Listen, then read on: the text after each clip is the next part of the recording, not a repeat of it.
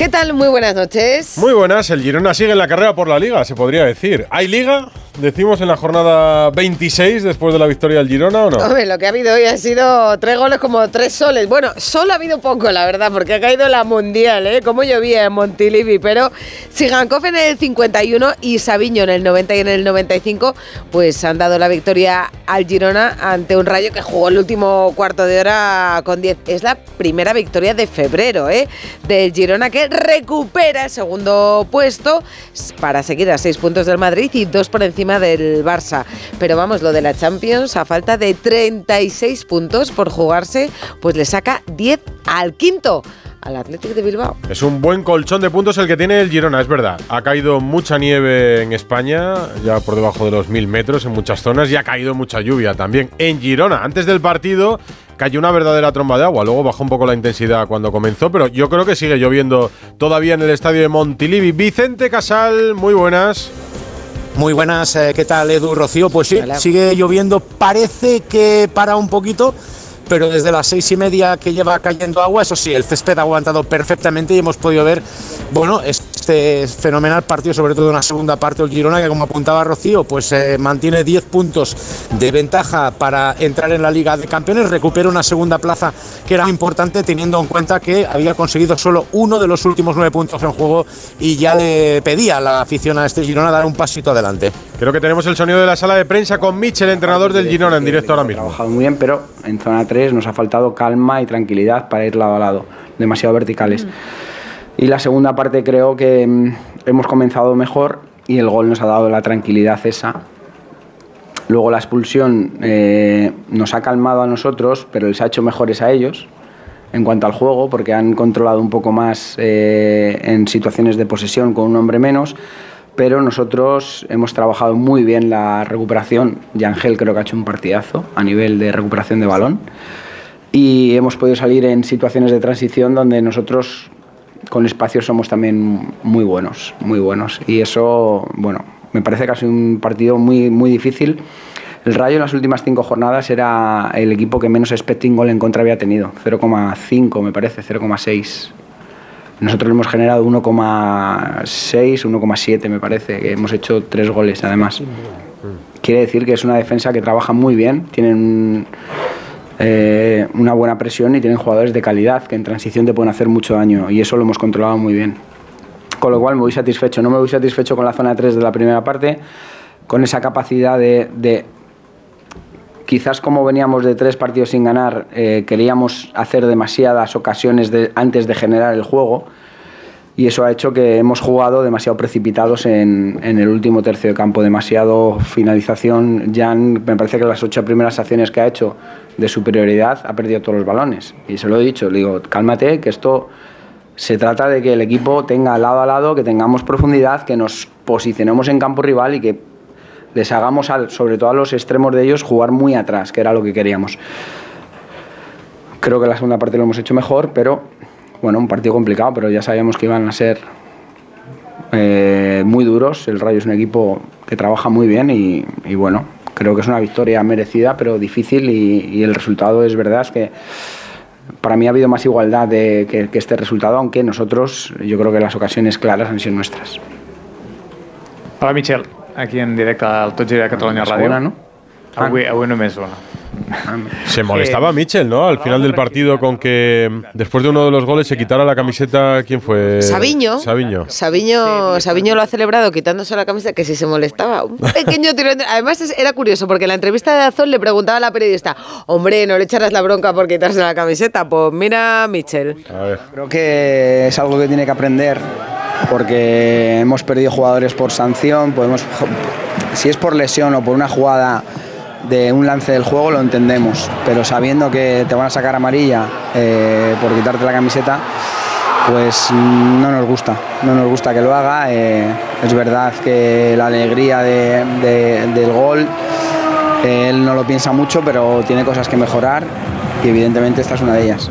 Mallorca, Osasuna, Getafe, Betis y después el Atlético de Madrid en el Metropolitano son los siguientes rivales del Girona. En Lo que sigue la rueda de prensa de Michel, presentamos a todo el mundo que están. Pues me parece muy bien. Están que se tiran Me por hablar en el micrófono de bien. Onda Cero. Rocío Martínez y Edu Pidal, Radio Estadio Noche. Y por aquí tenemos a Susana Guas ya. Hola, ¿qué tal? Hola Buenas Susana, noches. muy buenas. ¿Cómo empieza la semana? Pues bien, bien, bien, todo estupendo. El Bien. Girona que se ha rehecho ¿Eh? Y que yo creo que ya tiene Europa muy a tiro, ¿no? Porque el quinto, el Athletic, eh, le saca 10 puntos. Puntos. Así que, bueno, y si el Madrid no falla, pues la liga. Ya llegamos a la un punto en el que blanca, quedarse ¿no? fuera de la Champions sería una decepción. Sí, Sí, a Sí, ¿no? incluso para ellos, ¿no? decepción, Tienen ¿no? que empezar ya a remodelar ese estadio porque el año que viene va a sonar la música y tiene toda la pinta, ¿no?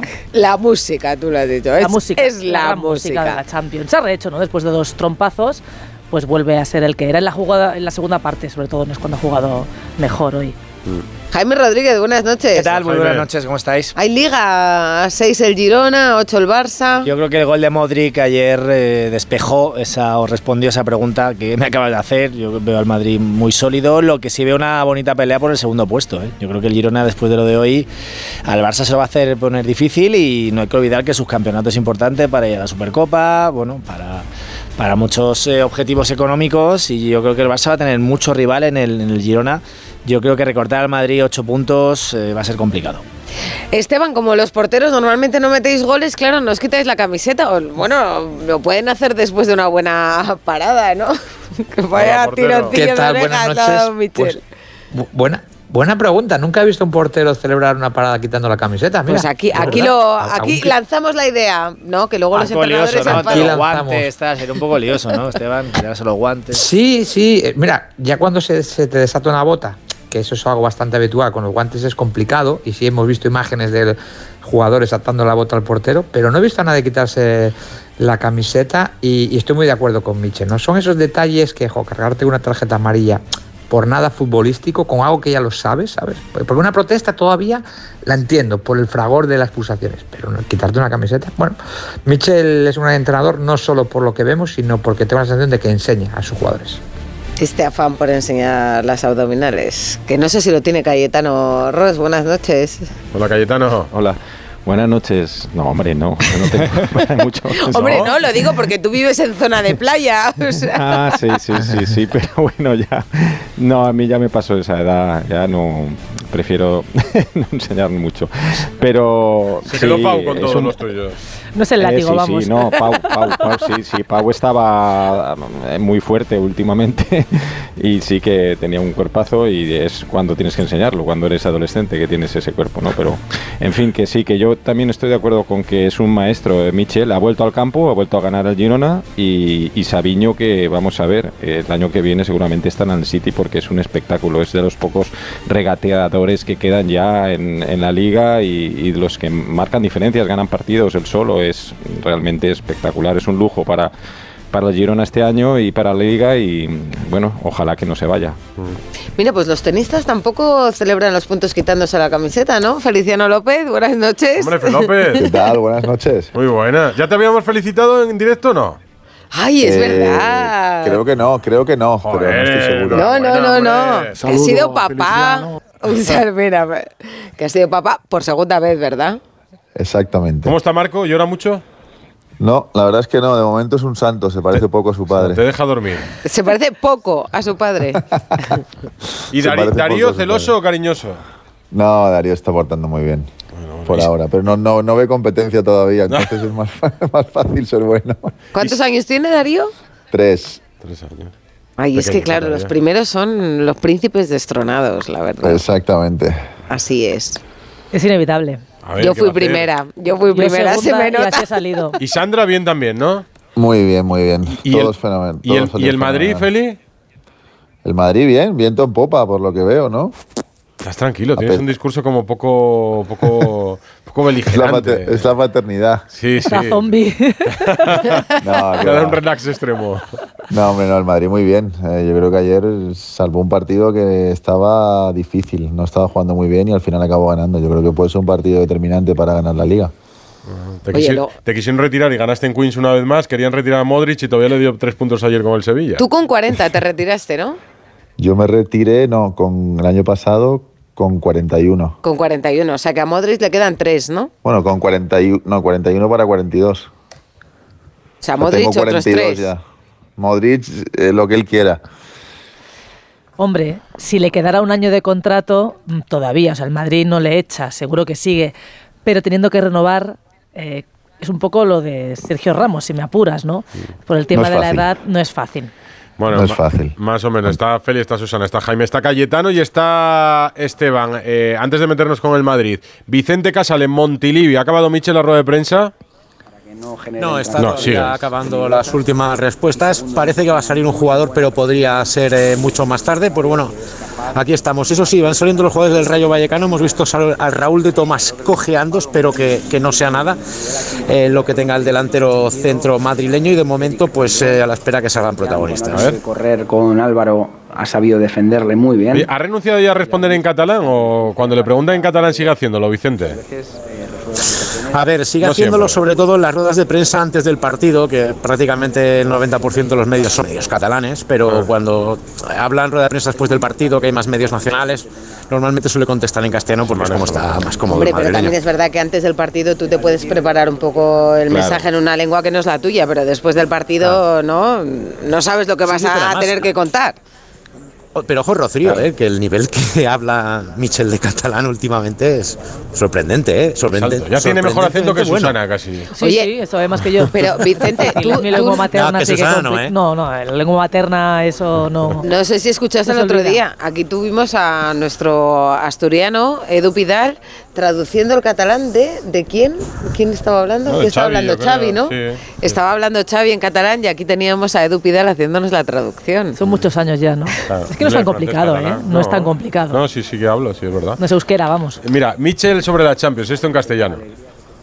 que esta presión que ya hemos dicho que nos gusta y la queremos, la de ir a Champions, luchar por entrar en Champions, es una presión muy bonita, es una presión que todos queremos y ellos tienen que saber que estamos en un momento precioso y hay que disfrutarlo.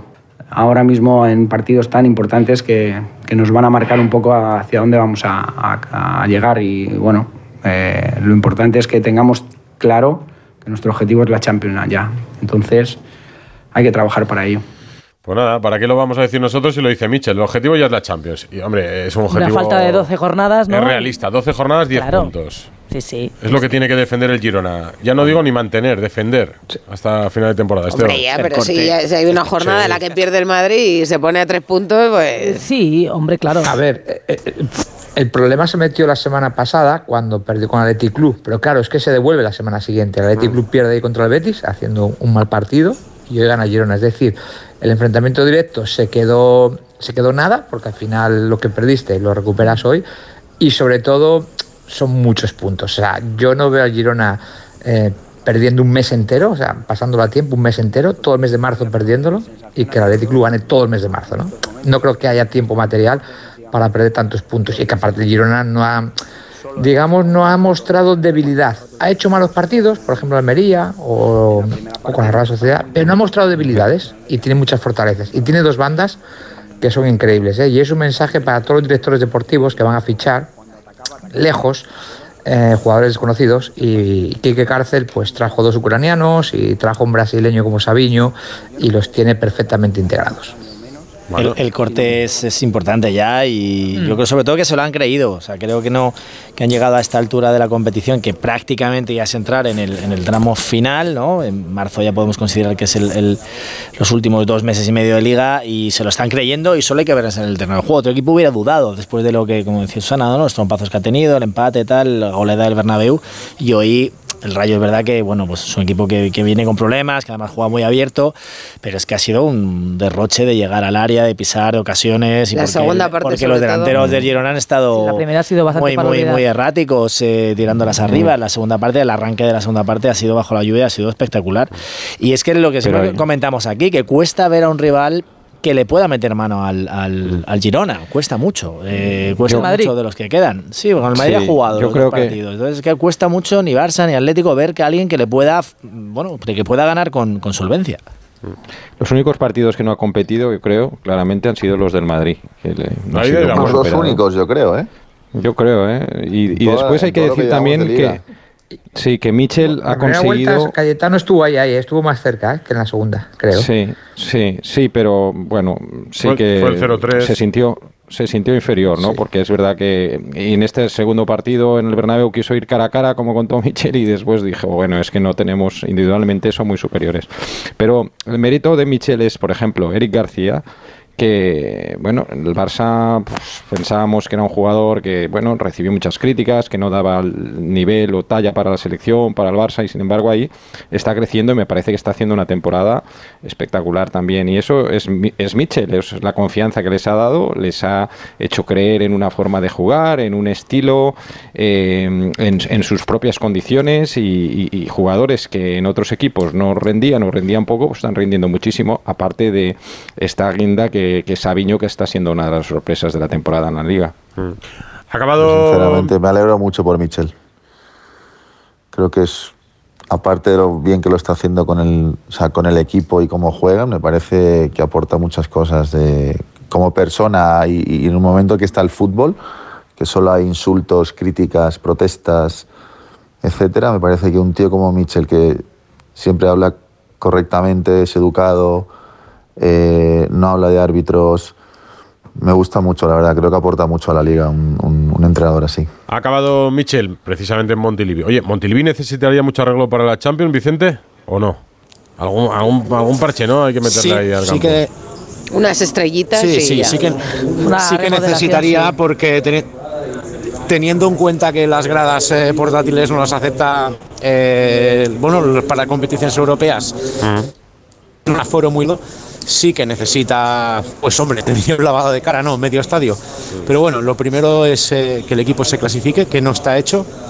Y a partir de ahí la- la- bueno pues eh, el, el mensaje que da el club es que el esto se puede hacer es más Hombre, fácil ¿Pero el estadio es municipal, es municipal o es propiedad sí, del. City?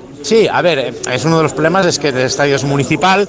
eh, bueno, el ayuntamiento está por la labor hasta cierto punto. eh, bueno, mm, tiene un convenio el Girona para tener el, estadio durante unos años, pero bueno, es, un- es una obra que teniendo en cuenta que hay que hacer una, una grada entera nueva de preferente, los plazos son los que son.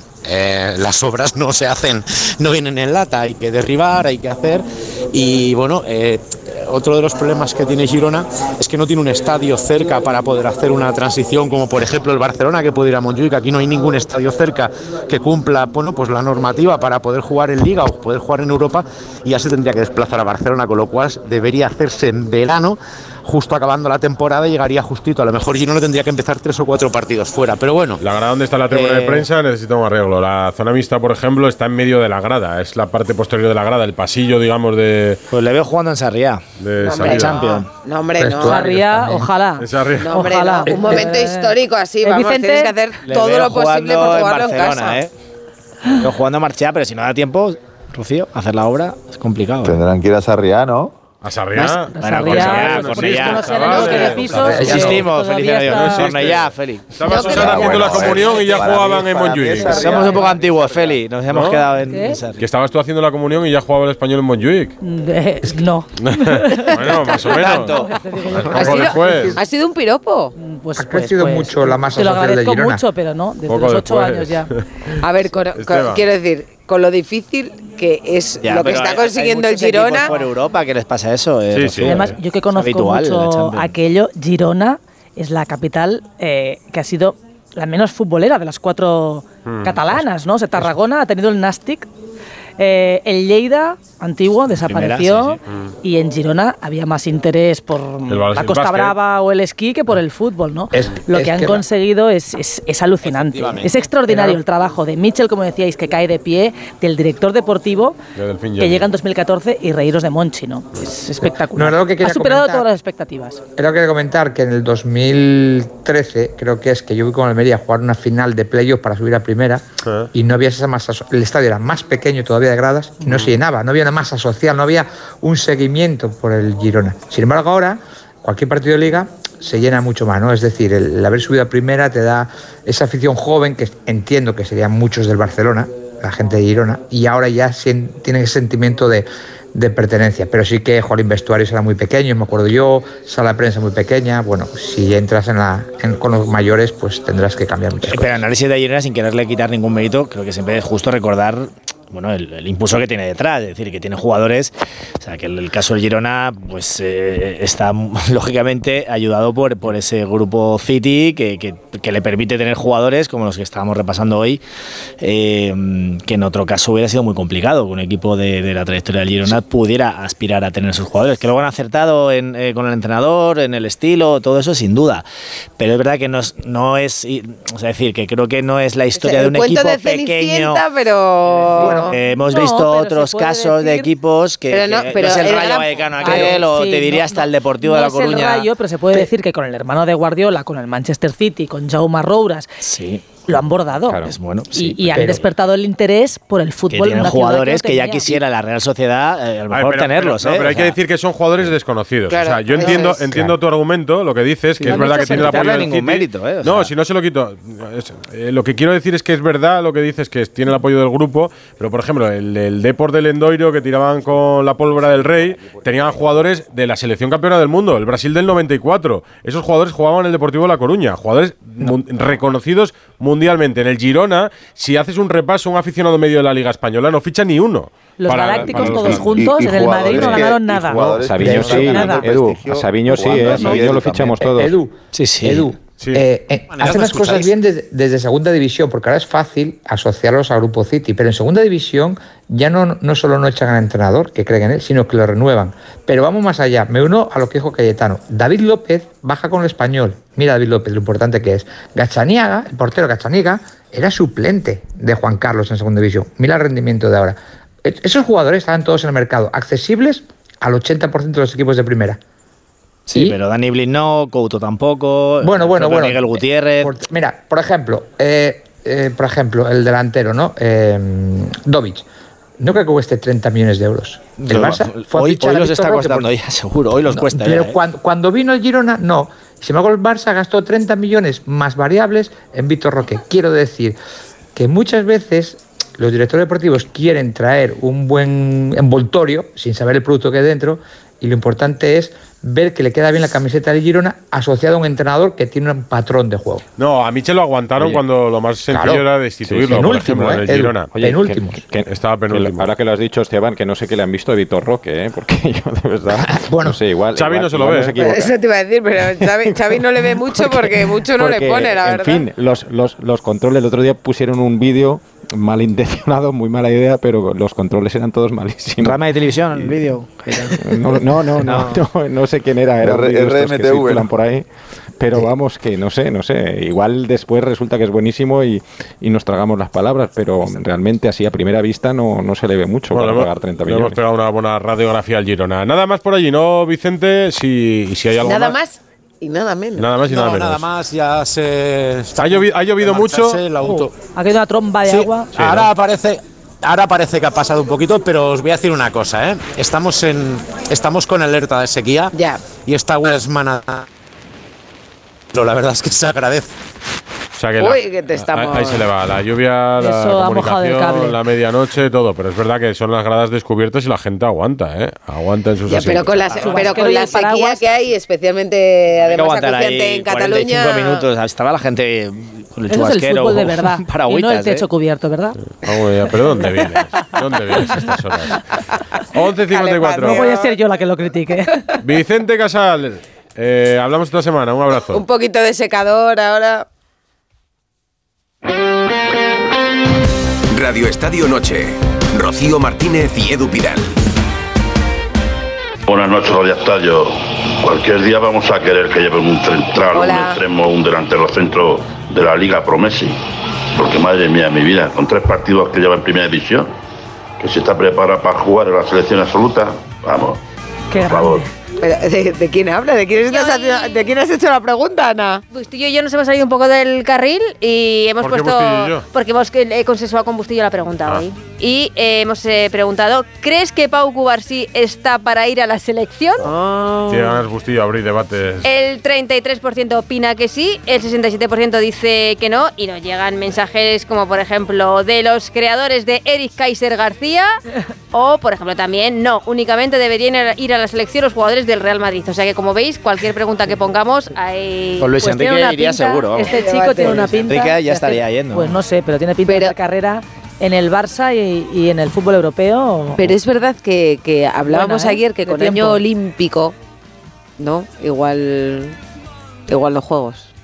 Igual puede ir a un sitio u otro, ¿no? Yo después de lo de Pedri creo que eso no lo van a hacer mucho, ¿eh? No, ya lo pensaban para Bueno. Yamal, aunque lo descartarán después. 608-038-447 Piensa en lo suyo. y arroba Radio Hombre, Estadio los N. juegos es muy tentador. ¿Eso claro, se debería de consensuar siempre, siempre obligatoriamente con los clubes? ¿La posibilidad de doblar y que no escoja solo el jugador? ¿O no? ¿Le dices por Mbappé, que le dices por o por Con el que paga. Hombre, pues hay, otro, hay otro central jovencísimo, eh, Mosquera, de origen colombiano, pero internacional ya en las categorías españoles con, con España, Sí. que, que está haciendo una temporada fantástica en el Valencia. Es distinto, ¿eh? eh Cubarsí es mucho más técnico, pero Mosquera es rapidísimo, es un marcador fantástico. El otro día Nesiri no le dejó tocar bola y, y Quique Flores estaba alucinando con él diciendo, ¿de dónde ha salido este chico? Lo tienen eso es que digo, la Eurocopa- tenerlo en cuenta. La Eurocopa termina el 14 de julio. Los juegos empiezan el 26 de julio y terminan eh, justo cuando Termina empieza la liga. fútbol. la Eurocopa empieza el termina en 14 el- para el que juegue la final. Para otros acabará. Bueno, ya, pero, ese, pero ese escenario te lo di- Con lo cual, quiero decir, un futbolista que vaya a las dos cosas, ¿cuándo va a descansar? ¿Cuándo va a tener vacaciones? Tiene Porque unos- engancha al final de los Juegos Olímpicos con el arranque de Sí, la hombre, liga. pero no arranca la liga. Tiene unos 10-12 días de Sí. descanso No, no, normalmente. arranca la liga No, No, cuando- arranca la liga, Rocío. No lo que le dan es 10-12 No, días de no, vacaciones. Bueno, Sí, ya que le dan no arranca la- vacaciones, hombre, ya, claro, ya, que le pero- dan Pero vacaciones. ojo, porque este año Pero la que- Champions creo que empieza antes, ¿eh? Sí, sí, la adelantan un poco. Igual en agosto ya estamos empantanados. Es medianoche y es lunes. Es el momento de Rubén Amón. Que llega con su qué fue de Trapatoni. Hablemos de Gento hoy. Rubén Amón, buenas Sí, noches. igual nos, igual nos sorprende el libro. Hola, buenas, ¿eh? Estamos Hola. en directo, ¿eh? Sí, son las 12 justo. Nos decía Rocío Edu que igual os sorprende el libro que ocupa estos días mi mesía de noche. Podría darme la tecultureta de snob y declarar aquí y ahora que estoy leyendo la Anabasis de Genofonte en griego antiguo o la Neida de Virgilio en latín. Mentiría y comprometería los méritos de la biografía que estoy leyendo de verdad. Me sorprende a mí mismo más haberla empezado que avanzar con ella. La disfruto por encima de mis expectativas y no porque tuviera dudas sobre la maestría del autor, sino porque mi mesía la ocupa la fotografía de Paco Gento. Y no ya sonriente, sino carismático y poderoso, como si le hicieran levitar las seis copas de Europa. Nadie las ha conseguido sino él, pero la biografía de José Luis Llorente, ahí tenéis al autor, nos traslada la perspectiva interior, porque yo es su sobrino. Y porque el respeto a la intimidad no contradice el retrato de un hombre sencillo y sobrio, pero también de un atleta descomunal y un tipo de convicciones políticas muy refractarias al franquismo. Quiero decir, o quiere decir Joe, que la demarcación de Gento, extremo izquierdo, también era una prolongación política. Un luchador, un tipo de orígenes humildes, un cántabro abnegado que receló de la manipulación que ejerció el caudillo. Y es su sobrino quien desenmascara el mito del club franquista, para eso está el Barça, y quien recuerda los peligros de extinción que se amontonaron en la posguerra. Hablo del Madrid. Y es Joe quien canoniza a Santiago Bernabéu como el mayor visionario del fútbol. Di Stefano y Gento fueron sus apóstoles. Y es Joe Llorente, el cronista de una época a través de una perspectiva insólita, como depositario de un linaje, de una estirpe que hoy se identifica en la genética de un futbolista de indumentaria rojiblanca. Marcos Llorente, o sea. ¿Qué diría Trapatoni? Diría que siguiendo ese balón de fútbol he visto a un país crecer y prosperar. Oye, te ha quedado bonito. La ¿eh? del Ese final, sí, sí, pero nos ha sorprendido tu, tu libro de, de cabecera. Pero la cómo ha terminado llevándolo a su terreno, al Atlético de Madrid, sí. claro. No ha defraudado a Amón, por supuesto. Sabéis que, hablando de libros, sabéis que yo me he comprado una lamparita de estas que se engancha al libro para leer por la noche a uno. ¿Eh? Pensaba que habías escrito uno. No, ¿Faltas no, tú? No, de momento no tra- No, pero como llego, me meto en la cama a oscuras, pues me compro una lamparita para poder leer un poco. Un abrazo y hasta el lunes, Samón. Me apuntaré Adiós, la biografía Bueno. de Gento, gracias. Adiós. Sí. Lonely road, the only one that I have ever known. Don't know where it goes, but it's only 12 y dos No te ha quedado muy ¿Qué ha moderno. quedado, abuela? ¿Por qué? No, pero una lamparita de las que se engancha al libro. ¿Al libro Oye, o pues a la tiene pared? buena pinta. No, al libro. Que, que a mí se me cayó la pared por una lámpara. Libro, porque claro, a las horas que yo me meto a la, La cama, pintura, pues para no molestar, pero para leer un Sí. poco, para bajar las pulsaciones que me alteráis aquí llamándome abuela, Claro. por ejemplo, Susana. Cayetano, ¿qué ibas a decir? Las, las neuronas, las neuronas que tienen que pasar de, de A a D, que son las más calmadas para dormir. No, iba a decir que tiene buena pinta. Estuve a punto de comprar el libro de Gento el otro día, que estuve en la librería en Castellón, y, y precisamente hoy he visto un, un vídeo de Gento contando, ya mayor, que, que Bernabéu no, no quiso comprar a, a Eusebio, a la pantera negra eh, portuguesa, por, porque era de color, dijo, según Gento. No lo sé, pero vamos, que curioso que se le escapara Eusebio al Real Madrid en esa Joder, época. eh, ¿Y dónde lo leíste eso? No, no, no, no, lo, lo- lo he, lo he escuchado, un Ah, vídeo de Gento ah. ah, hablando, eh, ya mayor, contando anécdotas, historias y, y- y contaba esto precisamente. Que, Pues fichó bueno, este, eh, sí, sí. Bernabéu a Didi y luego Cunningham también. no sé. Sí, sí, A Didi, pero por eso me, brasileño me- me- me ha extrañado. campeón del mundo. Eh, Fernando Burgos, buenas noches. Buenas noches a todos. Están aquí hablando de abuelos, de jubilar gente y resulta que ahí en el Bernabéu aparece Luka Modric con sus 38 años a la espalda. Para 39. 170 días. Y 170 días. Sí, no le quito ni uno. Y 170 noches. Por cierto, eh, es del mismo mes que, que nació Fe López, que tiene dos hijos ya, de momento, y tiene un informe en Movistar Plus que ha estrenado hoy, que es una maravilla. Informe Plus. Eh, Feliciano sí, López. Sí, señora, pues en 50 y pocos minutos, Luis Fermoso, que es un fenómeno, ha desglosado lo que han sido veintitantos años de, de tenis en Feliciano. Es, es una delicia verlo. Quien no lo ha podido ver, que vosotros lo habéis podido ver todo porque se ha, se ha estrenado hoy a las 10 de la noche y Sí, no lo habéis visto ninguno. Yo lo he visto. Si te lo ha hecho, o sea, yo lo he hecho y cuando eh, Fermoso te hace un Movistar Plus de estos, es como si, como si Saramago te hiciese una biografía. O sea, no se puede hacer Que mejor. lo sepas. Le enseñé yo, que lo sepas. Yo, yo Eh, siento, lamento. ¿A quién? ¿A, Sara- a Sara- a Saramago? A Saramago No, no, o Fermoso, a Luis- Fer. A Luis Fermoso, a Ah. Sara Mago, no, eh, bueno, hay un chiste de, lo de Sara Saramago. sí. que Mago, ha buenísimo. sido Hay un buenísimo, chiste- se ha hay hecho un chiste viral. por ahí que está circulando. Eh, eso de Felópez, que el informe es una maravilla, efectivamente, informe plus. Dos, eh, si el Girona juega la Champions League, la reforma de Montilivi tiene que ser, desde el punto de vista comunicacional, no os imagináis lo que es eso. Es posible, lo contaba Esteban, pero lo corroboro yo, es posible que la sala de prensa de Montilivi sea la más pequeña del mundo. Hombre, la de Vallecas es pequeña también, ¿eh? Te voy a decir una cosa, Edu. La sala de prensa de Montilivi, lo repito, ¿eh? pues es la más pequeña del mundo. Y luego hay otra cosa.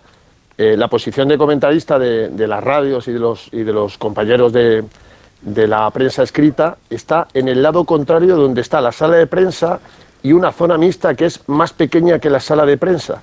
O sea, para que os hagáis una idea, cuando los jugadores del equipo contrario o del equipo local salen del vestuario, nosotros que somos los medios de comunicación que estamos en esa zona mixta, les podemos tocar. O sea, hacemos el pasillo para que vayan al autobús que está fuera. Yo lo contaba eh, con eh, Vicente Casal en la primera vuelta, digo, como el Girona se meta en Champions, fíjate, pensando... Eres un visionario, Fernando Burgos. No, no, no, pero es que yo le decía, Vicente, eh, ¿cómo va a aceptar la UEFA que se juegue en Montilivi con todo lo que tienen que hacer? No sé quién lo ha que, dicho. no se va, es que no se va a jugar. Es imposible, es imposible jugar, os lo digo en serio. Es Hasta que no- las obras no las van a poder terminar. Sí, se tienen que ir a jugar en otro Cornellá. A ver, la, tribuna de prensa es la, la grada supletoria. En realidad es un andamio donde está Exacto, colocado en la parte pupitres. contraria. O sea, en la, Sí, la parte contraria que era sal- Balaídos también, me decían ahora. O sea, que en Champions. No, el, el y en la es parte que. contraria es de Quip. Y la parte contraria es de Quip, que se también. ha jugado una final de la Nation League y se ha jugado finales de UEFA también. Pero, eh, a ver, entenderme, eh, este campo estaba preparado para jugar en primera división de este modo. Pero meterte en competición europea y en Champions, O la que no se metan, que es mucho lío, entonces. No, no, no, que se meta, que se meta. Claro. Que no, que se lo merece Ya Mitchell. eso luego ya lo Ah, solucionarán. No, hombre, no, que se cierto- meta, por favor. Oye. No, por favor. Y, y por cierto, perdonadme, eh, no, al Girona no compitió. El Madrid no le dejó competir, eh, Cayetano. El Real Madrid no dejó competir ni al Girona ni a Sabiño, que los dos peores par- partidos de Sabiño, y es un fenómeno, los hizo contra el Real Madrid. yo. Contra un tal Lucas Vázquez en el Bernabéu y contra Carvajal en Montilivi. Es que el Madrid no dejó de competir al Girona. Oye, antes de, antes entrar en harina, antes de entrar en harina con el Madrid, que no se me escape a mí lo del documental, Feli, va- que vamos a ver. Yo te pido perdón, no me he dado tiempo a verlo, lo veré Bueno, esta, esta- esta noche. esta libro, noche, en vez de libro, en vez de libro, esta noche. mm, Y no, y no vas a tener que ponerte la linternita. tampoco. Pero igual me alteras o no, hay No, mucha no, no, acción. no. Es, es un No, documental hay, de acción. hay un poco de todo. Es un bonito resumen y. No es encodificado, que parece. No des acción, Susana, que yo soy de Burgos, hija, ya sabes que yo esas cosas no, no. Otra referencia muy ¿Qué? antigua, Susana Guas has hecho. o sea. ¿Qué, qué- qué vamos a, qué vamos a 90. encontrar ahí? Un poquito de todo. Un poquito de todo. No, pero está bien. Yo creo que Luis ha hecho un trabajo muy chulo y además mucha gente se ha mostrado eh, muy participativa. O sea, nadie ha dicho que no a colaborar y bueno, habla mucha gente. ¿Pero hay alguien raja de ti o no? Todos David, hablan eh, Bueno, David- ra- David- Ferrer un poco. Rajan, pero en el buen sentido. Yo creo que no, no dicen nada. No dice nadie ninguna mentira. ¿Has Solo- censurado algo o no? No, para nada. Oye, pues nada, los- lo veremos, lo veremos, claro que sí. Merece la pena, merece la pena. ¿Y habla- hablas del Madrid o no? Mm, No, no hablo del Madrid. Salen algunas imágenes relacionadas con el fútbol, pero no, no, no hablo. Bueno, Iker, Iker- te voy a hacer un poco de spoiler. Iker dice que mi sueño era ser futbolista, imagínate. La es- única mentira del documental. o sea, espectacular. Cuando lo he escuchado no me lo podía creer. Digo, ¿para qué le dejo hablar a este tío? ¿No te hubiera gustado? Mm, Es que nunca lo he. No sé dónde lo ha sacado. O sea, sí que, sí que cuando hablábamos de fútbol y él jugaba en el Madrid, sí que hablábamos de los partidos importantes, lo típico, qué tal, cómo estás, cómo está el equipo, pero, pero no, no sé dónde ha sacado que yo mi sueño era ser futbolista. ¿Pero cómo jugabas de, de niño? Voluntarioso, de- voluntarioso, eso es todo. ¿De qué? ¿De qué? Voluntarioso. Jugaba ¿Pero en qué de, de Ni- late- ni lo lateral, no, extremo izquierdo. No sé, zurdo. Mira el otro, cómo Y se, se parte. Extremo izquierdo. Sabiño, Era malo, era mira, peor. Sabiño teníamos aquí. ¿Qué has dicho? Muy fuerte. Fernando Burgos en se fin. está partiendo. Que, me- que Sí, menos mal que te has dedicado al tenis, ¿no? Bueno, Fernando Burgos es un buen delantero, ojito, ¿eh?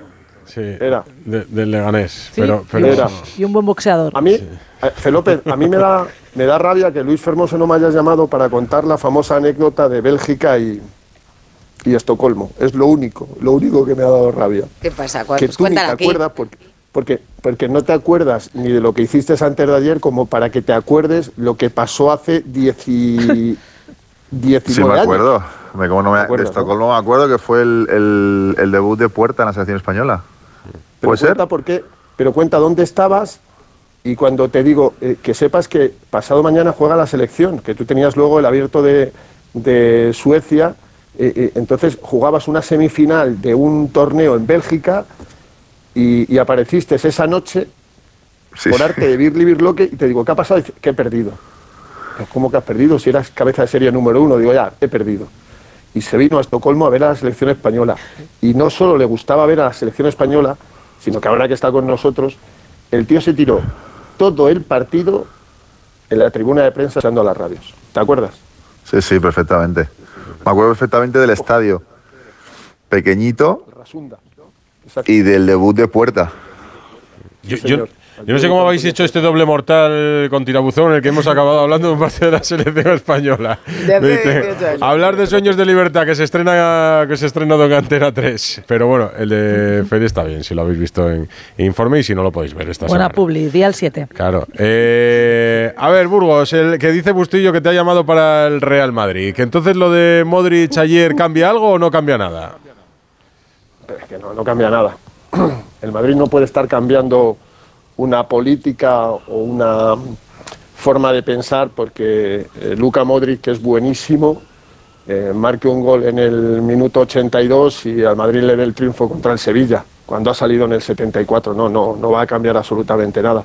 Ah, He he escuchado todo el programa y, sé que, que eh, mismo caso que Sergio Ramos hace tres años. Ningún jugador que se ha ido del Real Madrid es el mismo caso del otro. Ninguno. Analizar los cinco últimos, por ejemplo, los cuatro últimos. Mira, Raúl, Iker, Xavi Alonso, Sergio Ramos, ahora Luca Modric. Ninguno hablo en es cuanto igual. a edad, Burgos. No, no, que, que no, es, no es en cuanto a edad. es que no es una cuestión de edad, es una cuestión de que el Madrid, la política que tiene y el planteamiento que tiene de cara a la próxima temporada es diferente al que tenía la, la pasada, donde sí entra Modric en esta, pero en la próxima no entra. ¿Entra Cross? Sí. ¿Entra Nacho? Vamos a esperar. ¿Entra Lucas Vázquez? Sí. Pero es que son, son todos casos, no, no es una edad. ¿Quién se retiró en el Real Madrid con 38 años? Dímelo, Susana, por favor, el último. Dímelo. ¿No te acuerdas? Pero, ¿No te acuerdas? Claro, pero siendo el año que viene eh, su cumpleaños de los 40, es evidente que estamos en la cuenta atrás del adiós de un genio, porque lo de ayer es No, de genio y que el Madrid es muy complicado que pueda renovar a un tipo que, aunque lo ha sido todo, eh, ya cumple una cierta edad como para pagarle 20 kilos. Ya, pero cuando, pero cuando Ancelotti Eso- dice está en la mano de Modric, Sí. ¿qué quiere decir? No, yo creo que no. Ancelotti- Rocío, que Ancelotti, eh, en, en ocasiones en la sala de prensa, no dice toda la verdad. No está en la mano de Modric. Bueno, no Estar en la mano de Modric, ¿qué significa? Que si Modric se baja el sueldo a la mitad, ¿va a renovar? No. Que no, que no, ni siquiera así. Es que yo creo que ni él mismo quiere seguir en Bueno, estas condiciones. no, siempre quieren seguir. No creo, Jaime. Es la oportunidad de un último atraco y a él le gusta mucho Estados Unidos. Yo creo que los jugadores siempre quieren seguir, nunca es pronto la retirada y Modric lo está pasando mal. Yo, Fernando lo sabe igual que lo, que lo sé yo, te lo cuentan en el club, lo está llevando con elegancia, pero eh, mordiéndose los dientes. Pero les pasa a todos. O sea, en el Madrid te cuentan que hasta Butragueño, que era un santo varón, que todos lo conocemos, el día que Valdano le sienta en el banquillo esa temporada, eh, Butragueño se llevaba los demonios y decía barbaridades de Jorge Valdano, porque es normal, porque siempre crees que, que todavía tienes un poquito más, que, el- que, sigues teniendo talento, porque lo- lo- los divos y las divas les cuesta mucho Está retirarse. claro por que tanto, lo está pasando mal ahora. Por eso te digo que de cara al año que viene, él quizás es el primero que dice, oye, pues visto lo visto, A ver, hasta en, en aquí el, hemos ca- en el- llegado. en el caso de Modric ha seguido en el Real Madrid estos años, que su carrera se podía haber cortado antes también, porque jamás ha desafiado al club. Eh, siempre ha entendido lo de las renovaciones, siempre ha entendido las condiciones económicas, siempre ha aceptado su rol y ha trabajado por ganárselo en el campo, porque si no, pues se podría haber roto la baraja como se rompió con otros mucho antes, y Modric estaría jugando en, una, en otra liga. Seguramente es también a primer nivel en la Champions, no necesariamente un retiro futbolístico, pero en un primer nivel. Y sin embargo, Modric ha seguido en el, en el Real Madrid. La ha jugado mucho, Edu. es el Claro, año que no está jugando es jugando este. mucho. El año Sí, que no sí. está jugando es este. Pero y ayer por le da los año tres difícil. puntos al Madrid. Sí, Pero es que sigue siendo muy bueno. Es que yo entiendo lo que decís de que el sueldo que es astronómico y todo eso y que ya no juega tanto y por lo tanto ya no rinde tanto. Pero es que cuando sale lo sigue haciendo muy bien. Entonces es que yo lo veo como un chaval y él se siente así. Y claro que tiene rabia de, que- de no Mira, jugar a, a más, mí me claro decían ayer querría que en el palco de lógico, Modric, que- en el palco que tiene Modric en el Santiago Bernabéu, en el que están al menos la, la mayoría de su gente, en el que siguen el partido, que es en, en una de las gradas laterales del Bernabéu, eh, lo vivieron como una reivindicación, el gol de ayer de Modric, y que fuera el protagonista después del partido. Pues ¿Habéis lógicamente. visto el recibimiento Sí, de- del equipo al es vestuario? normal también. es- o sea, t- tal y como celebró el gol, tal y como celebró el gol, ya se ve que, que- que él tiene ganas también de reivindicarse. Todo, todo jugador profesional en, en un momento como el que está viviendo él tiene ganas de reivindicarse y siempre tienes el orgullo ese de, de pensar que tú todavía puedes dar mucho y todavía puedes ser titular. Pero yo creo que eh, eh, Modric este año está viviendo una situación que hasta que, que- que empieza a ser una situación que no le gusta. El año pasado jugó bastante. Eh, jugó mucho el año pasado Modric y, y jugó muy bien. Este es el primer año que de verdad yo creo que se está dando cuenta de que a lo mejor tiene que cambiar de, de aire si quiere seguir compitiendo, porque yo creo que todavía está para, para competir al máximo nivel. No sé si en el Real Madrid de titular, yo creo que también tiene mucha competencia en el centro del campo del Madrid, a lo mejor es la zona que tiene más reforzada y con más jugadores. Entonces, yo creo que es un momento a lo mejor para, para darse cuenta de que en otro sitio puede encontrar también su lugar y seguir compitiendo. Sí, sí, para, para Ancelotti es un lujo y como dice Cayetano, porque sigue teniendo mucha clase. En, en el Camp Nou salió este año, recuerdo, en, en, Montjuic y en la segunda parte cambió el partido. Ayer lo que hace, pero claro, eh, tiene la edad que tiene. Claro, pero es el jugador para- mejor pagado de la Me plantilla. consta, me, me consta que le molesta también Yo- que se repita constantemente la edad que tiene como un Bueno, pero argumento para porque- sentarlo. sí, también, pero ¿eh? Es que, a ver, hemos visto a Modric no, pero saliendo. No se le sienta por la edad. No, pero bueno, que le Feli, molesta. pero hay partidos que han salido de inicio que sí que se, se le nota mm, que no está como estaba el año pasado y hace dos. O sea, eso es así, lo No, pero, y pero, y pero lo ven no. todos. Sí, pero lo que quiero decir es que no se le sienta por tener una edad, sino que la edad que tiene y los años que lleva de fútbol a lo mejor le hacen que no pueda rendir 90 minutos a ese nivel. Pero es que Pero puede ser decisivo saliendo desde el banquillo, Sí, ¿no? no Como puedes ayer. En, algunos momentos sí, y Rocío, él- pero y tú él- no puedes dos tener- años no puedes tener a un tipo que gana 13 millones y que es Luca Modric, balón de oro y el 10, una leyenda del fútbol. Esto te lo aguanta un año, pero, Pero no, no, te lo puede aguanta él dos. o el Madrid, o sea, que quiero decir, no se puede plantear el escenario de que prefiera media hora en el Madrid que 90 minutos en otro A sitio. 13 o 14 millones de euros. Digo, que es que también hay que mirar todo eso, eh, Rocío. Entonces yo creo que, que ni el dinero, Madrid... ¿eh? ¿Cómo? No es Yo lo problema primero- dinero, el- el- no, el, el problema, el problema es que Modric no, acepta, no acepta este papel. O sea, ¿quién hablaba de los minutos de la temporada pasada? Los tengo aquí. Modric el año pasado jugó 3.200 minutos. Jugó 52 partidos, Es muchísimo. 36 como Jugó- titular. Ahora, si queréis, Mucho, mucho. lo lle- no, si queréis ahora, lo llevo a lo de este año.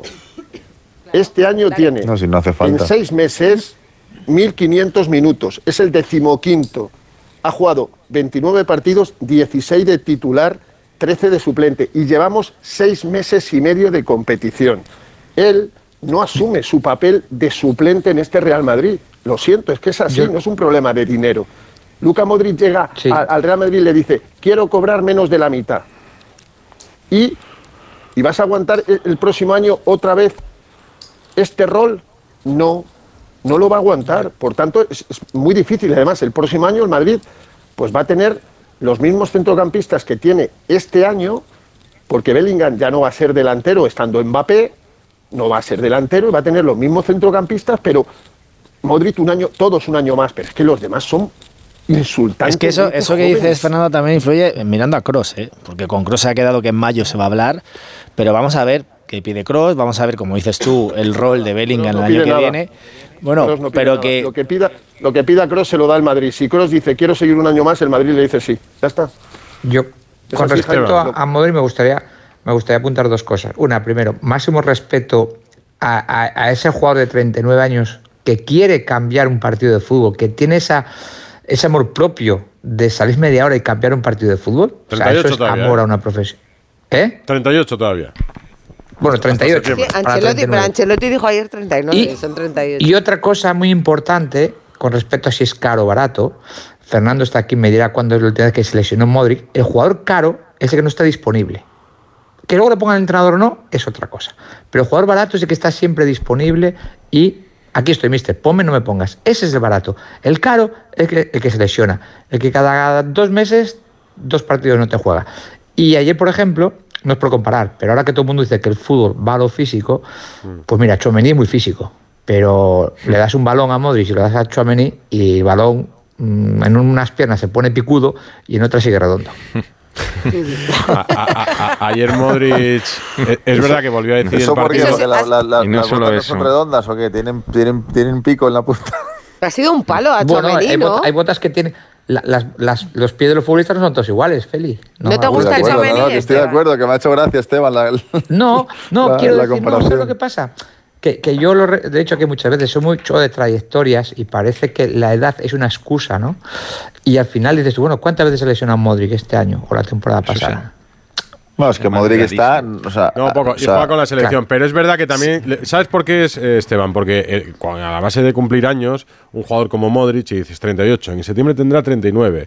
Y ves un, un reportaje en el AS. ¿Cuántos jugadores eh, llegaron a los 38 años en el Real Madrid? Pues Puskas, eh, Bullo y el tercero era un portero también. Es que Modric es, es, Dudek, es- me es parece. especial, es que, es especial. No, pero Es incluso los es que- especiales al final, digo, las esas transiciones. Llama la atención que- Solo, de verdad, solo por el hombre. movimiento del gol ayer, o sea, si es que es, es Sí. que Llama la es atención una porque es maravilla. particular. Pero mira, Pero entre Modric ejemplo- y Kroos son 20. Sí, pero tampoco, 48 tampoco los 38 de ahora Pero- son los de antes. ¿eh? La gente ahora, la gente Wow. ahora está No. mucho más preparada Millones. físicamente y, y- Sí. y puede alargar su carrera mucho más. Mira la cantidad de jugadores por encima de 33, 34 Correcto. años que están triunfando. O sea, eso hace 20 años no veías ni uno. Un portero quizá eh, además- un, un central a lo mejor en algún momento, pero mira la cantidad, mira a Sergio Ramos cómo está físicamente.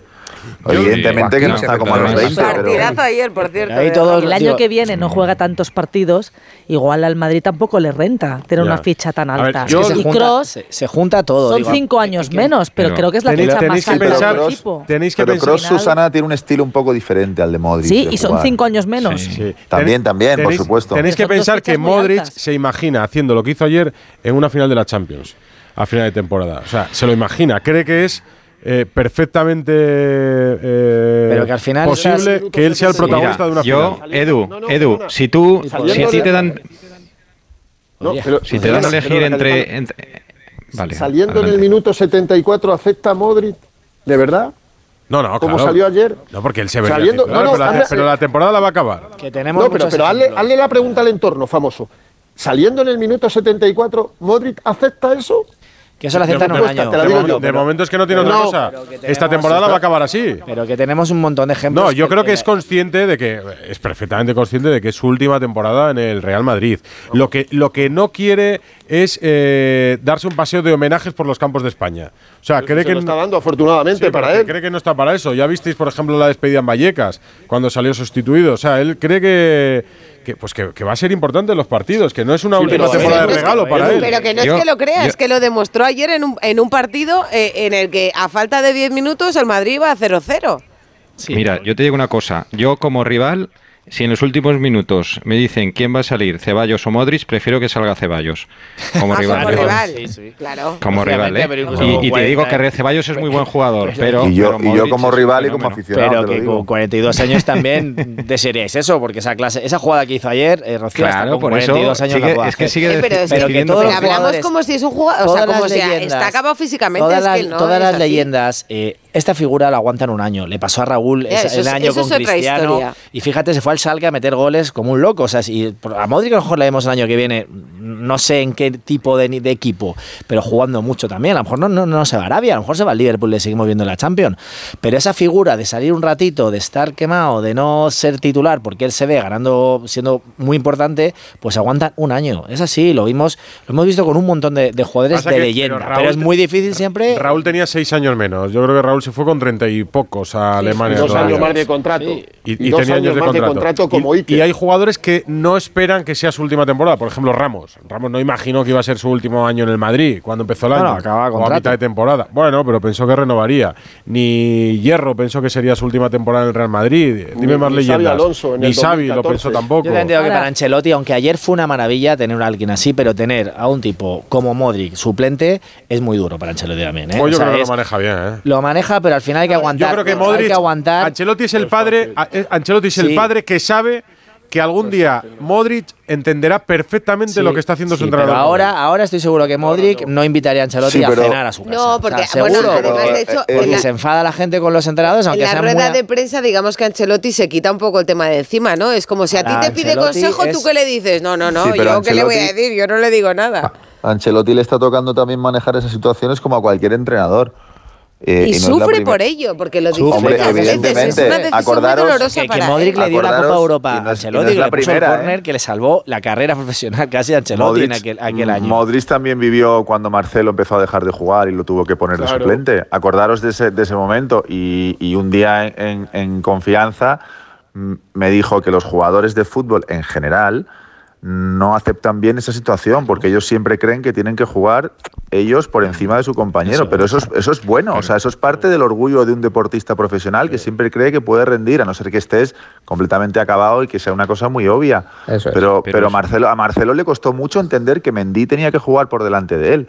No, y y- no, y es lógico y es entendible como... El o sea, Madrid, Pero eso. el Madrid decidió, porque Marcelo estaba dispuesto a seguir, lo dijo públicamente una y cien veces, el Madrid decidió que la hora de Marcelo había pasado.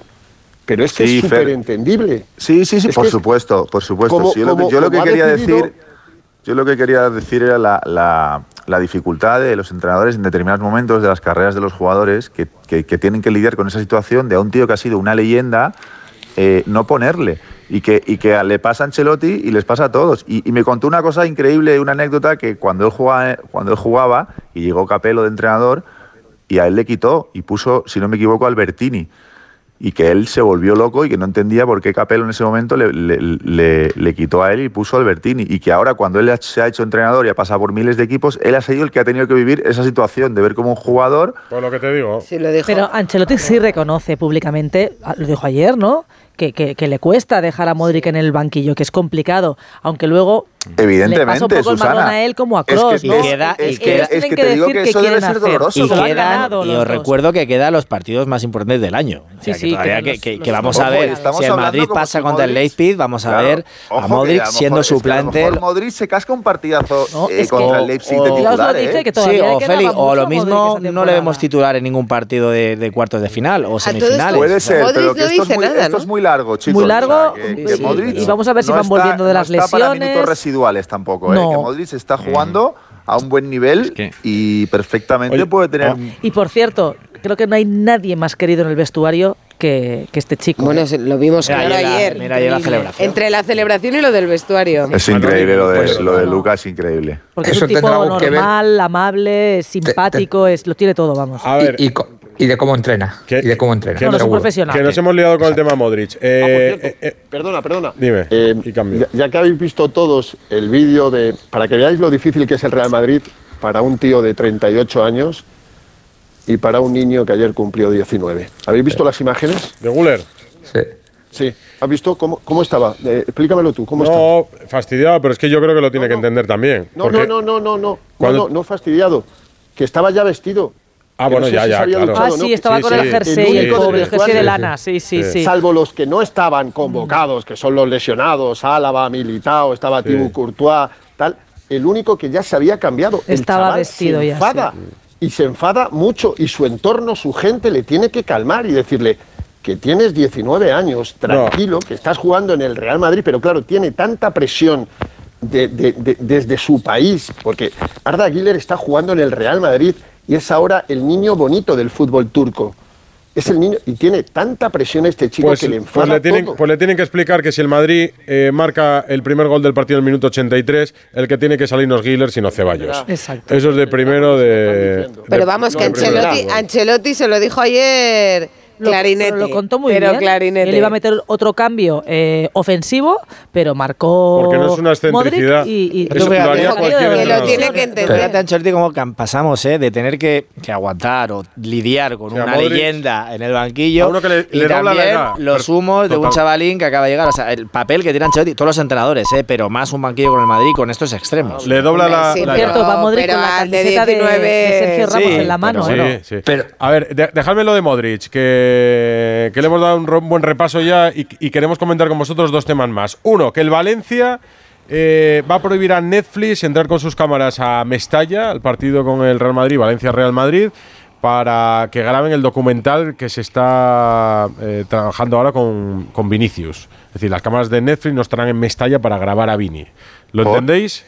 No. Eh, no, no. Yo, ¿Qué, bueno, tiene que ver, yo sí. ¿Qué tiene que ver una cosa con la Bueno, otra? yo te lo explico y te doy mi opinión. Eh, eh, las cámaras de Netflix están 24 horas al día, lo que estén ahora con Vinicius, eh, grabando imágenes para mm, hacer un documental. Entonces entienden que Mestalla lo que buscará pues será la reacción de algún aficionado eh, increpando a Vinicius, el cántico generalizado contra Vinicius y entonces simplemente el Valencia ejerce su derecho de no dejar pasar las cámaras de Netflix. No, pero las cámaras de No, Netflix a lo mejor no tienen, razón. no tienen los derechos, Edu, para grabar lo que es el partido. Sí, el Valen- no, el partido no, pero el, o sea, las, las cámaras de Netflix están grabando a Vinicius en otros partidos, en Mestalla no. Digo si lo entendéis o no. yo, eh, a ver, en su casa el Valencia, que haga lo que desde quiera. Valencia, desde Valencia se entiende perfectamente y se comparte la mayoría de los valencianistas, porque no es solo eh, lo que has dicho tú, Edu, sino que también la imagen que dio Vinicius de todo el estadio de Mestalla, acusándolo de racista a todo el estadio, dijo que le llamaban mono todos que refrendada por Ancelotti, después eh, rectificaron los dos, pero eso llegó, acordaros, a, a- a Brasil, eh, Lula da Silva dijo que había que condenar, que ya estaba bien, el alto comisionado de la ONU y hasta el Cristo de Corcovado que fue iluminado. O sea, una, una pasada la reacción que hubo en todo el mundo condenando el- los insultos racistas, que me parece muy bien, pero acusando a, toda una afición de, de racista que estaba muy mal porque se equivocaron en eso eh, tanto Vinicius como Ancelotti. Pero eso siempre pasa, ¿eh? Cuando hay un insulto racista en un campo, al final acaba pagando los platos rotos ya, afición y es injusto. Pero el ambiente de aquella tarde sí. Cayetano mm, eh, ejemplar no fue. O sea, digo, que podemos entrar en la graduación de que no fueron todos, pero, fue un 20%. Ya, pero no, pero, no, pero, de la pero lo que no puedes es eh, acusar a todo el estadio, porque no, no, era todo el estadio, por, era un grupo como lo hay en todos Por no volver a eso, ¿entendéis la decisión o no? Yo creo que, como decía, en su casa el Valencia puede hacer lo que quiera, faltaría más. No podemos evitar que el gran foco esté en Vinicius en ese partido, aunque creo que han perdido una gran oportunidad para decir, oye, bien aquí una televisión neutral que nada tiene que ver Netflix con el deporte, de momento al menos, y vamos a demostrar que los cuatro energúmenos de turno están en todos lados, con lo cual nosotros somos un gran club, con una afición estupenda y vamos a enseñar a todo el mundo. Pero Susana, es verdad, porque aunque les dejen pasar o, no les dejen pasar en este caso, habrá más cámaras, ¿no? Entonces no acabo de entender yo, si están haciendo un documental quieren imágenes de ese partido, pues las compran y listo. Si sucede o algo, ponen a las cámaras, pero las cámaras, las cámaras en un partido de fútbol no están enfocando todo el tiempo a la grada, que si tú dejas entrar allí a las cámaras que van a grabar un documental es lo que pueden hacer. Bueno, y, no te digo, yo no, digo, no, digo en el campo, no, no, pero no digo en el campo del Valencia, tú en cualquier creo, campo, un segundo, las cámaras de Netflix no pueden grabar el partido. Es grabar imágenes en el vestuario, si la llegada al estadio. Si lo autoriza la Liga o pagan a la Liga, me imagino que no sí. no lo van a autorizar. Pero quiero decir, en cualquier estadio, en cualquier estadio de España, tú pones una cámara apuntando a los fondos sur y vas a sacar, eh, bueno, unas imágenes preciosas. O sea, habrá imágenes preciosas, pero vas a sacar imágenes de gente insultando, de gente gritando, de gente fuera de sí, en todos los estadios, ¿eh? No digo Mestalla, con lo cual... Por desgracia, por desgracia en todos los estadios de fútbol es, lamentable lo que pasa. Claro, entonces digo, tú eres el Valencia y vas a tener una cámara que va a estar grabando a tu afición. Cuando seguramente ah, pues no le van a echar piropos ni a Vinicius ni al Madrid en general, con lo cual yo entiendo que el Valencia diga, oye, pero, pues no. Pero que eso es ponerle puertas al mar, es decir, que, si, que con cámaras de Netflix. documental no del Valencia. Bueno, pero que con cámaras de Netflix o sin cámaras de Netflix como haya insultos, se van a ver. Se que es una productora brasileña la que trabaja para no, no, no, grabas lo mismo cuando tienes una bueno, cámara apuntando todo el tiempo sí, a, a, una grada. ¿eh? O sea, la sensación va a tener un buen yo, ejemplo, o sea, va a tener una buena oportunidad Mestalla para darle la razón a Netflix. A ver, no, decir, no, no, Esteban.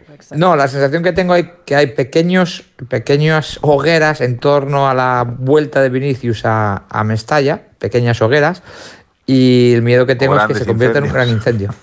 Eh, no sé, tengo la sensación de que, de que Vinicius va a tener una presión extra, de que la afición de Valencia pues va a estar mirada con lupa y que a lo mejor damos una imagen de nuestro fútbol que no se corresponde con la realidad. Pero que, eh, Esteban, que es muy fácil, que la gente no le llame negro. O sea, digo, que es muy eh, sencillo. Mira, Jaime, o sea, que, vaya al estadio y que no le insulten. O sea, es que es muy sencillo. A, ayer ella Guaspas. No salda Lula ni el Cristo Corcovado. O sea, si el pero, ese no, partido, no, no, no, pero oye, pero, eh, Jaime, Jaime, claro, Jaime que, pero que dos semanas pero que sí, que sí, pero si en eso estamos todos de acuerdo, bueno, pues pero que dos semanas después insultaron en, en, en, Madrid al jugador de baloncesto del Barça, James Nagy, con insultos racistas iguales. O sea, que esto pasa en todas partes. Y, y ojalá, ojalá no pase. Jaime, no, vamos, hay gente no sé si fue exactamente está, igual lo del wifi. O sea, digo Jaime, que, bueno, o sea, oye, ayer, pues es lo mismo, no llamar negro a un jugador o sea, de baloncesto que a uno de fútbol. La diferencia no, comparemos es que Vinicius, lo que pudo pasar hombre, en el wifi, que bueno, que en fin, ahora... Jaime, pues, es lo, relatando aquí a lo que la aquel, día en Mestalla. O sea, ¿sí te parece, ¿a ti te pareció normal cómo se comportó el público? no me pareció. O una parte del público. O una parte, claro, pero que te digo que pasó dos semanas después en Madrid y pasa en todas partes. No pasó lo mismo en Madrid, pasó en la puerta del Metropolitano, por supuesto. Vamos a condenar pasó exactamente lo mismo. Es que no podéis comparar, es que no es igual las cosas.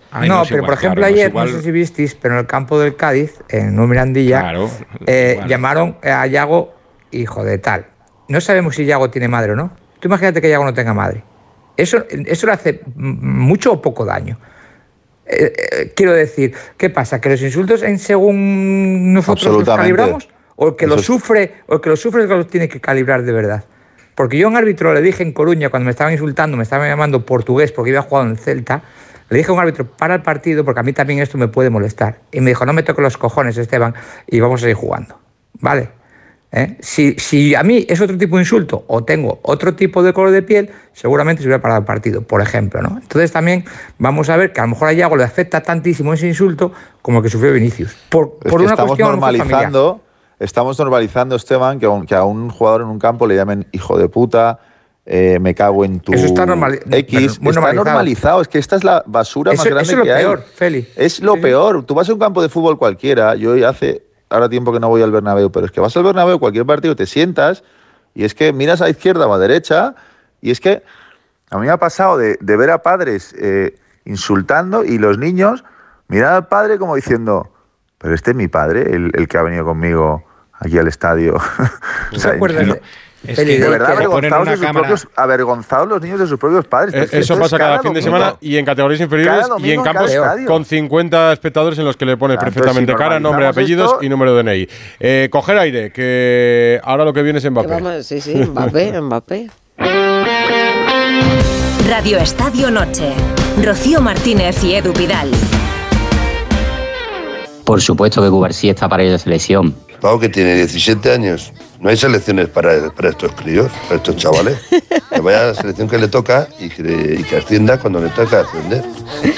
Oye, pregunta que hace. No, la verdad es que ha tenido para gustillo. He de decirte que ha tenido mucho éxito la, la pregunta con los audios, con los votos, muchísimos votos. Eso sí, la mayoría, el 68%, opina que Pau Cubarsí no está aún para ir a la selección, que es muy bueno y demás, pero que le demos tiempo y paciencia. Y hemos preguntado también por el debate que tenéis sobre Modric. eh, también preguntábamos algo parecido ayer, si creéis que Modric debería seguir en este Real Madrid asumiendo un, un- un rol más secundario en el equipo. Esto está más dividido.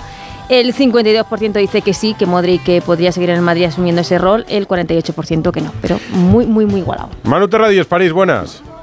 Hola, ¿qué tal? ¿Cómo Nos estáis? vienes a contar que el equipo eh, dice que Mbappé ya tiene un principio de acuerdo con el Madrid y que por eso eh, le dijo al PSG que se va a final de temporada. Sí, bueno, pasan muchas cosas. Y una cena, una cena, mañana en el Elíseo también. Pero bueno, esa es una de las noticias, sí, que cuando salió en enero Mbappé a decir que aún no había decidido nada, ya había tomado la decisión y incluso iba más allá, ya tenía un principio de acuerdo con el Real Madrid. Pero, ¿y, alguien no lo sospechaba en París esto? No, aquí para se da, llevarlo por hecho a- que- se da por hecho que en el momento en el que el PSG filtra, con el consenso también, lógicamente, de Mbappé, que, que le ha dicho al presidente que se va, es porque ya tiene un principio de acuerdo o un acuerdo verbal o algo firmado, no lo sé, pero bueno, que ya tiene muy claro cuál va a ser su destino, sí, eso sí. Em, lo más interesante es lo que va a pasar mañana, creo yo. Macron vuelve a aparecer en la. ¿Con quién, ¿Con quién cena? ¿Con quién cena Estaba con Pedro mañana? Sánchez, ¿no? Hoy en la convención de París. Hoy ¿o ha no? estado Pedro Sánchez en una reunión de, sí, por, eh, por la guerra de Ucrania con, con varios líderes europeos. Mañana es en el Elíseo, en el Palacio del Elíseo. No es una cena eh, privada, eh, es una recepción porque viene nada más y nada menos que el emir de Qatar, eh, Sheikh Tamim bin Hamad Al Thani.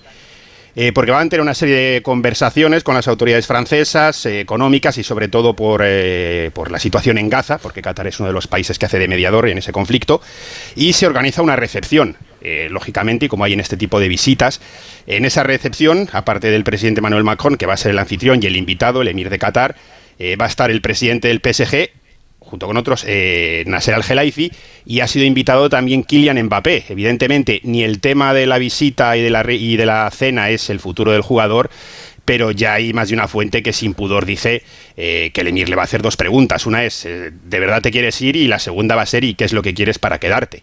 Con lo cual, ¿En serio? no se descarta. No, por favor. ¿Otra vez? Podría ser. Yo Pero imagino no- que ya habrán hablado todo lo Pero que si ya, que ya le dijo al que la IFI no me hagas ninguna oferta más porque me voy a ir, ¿no?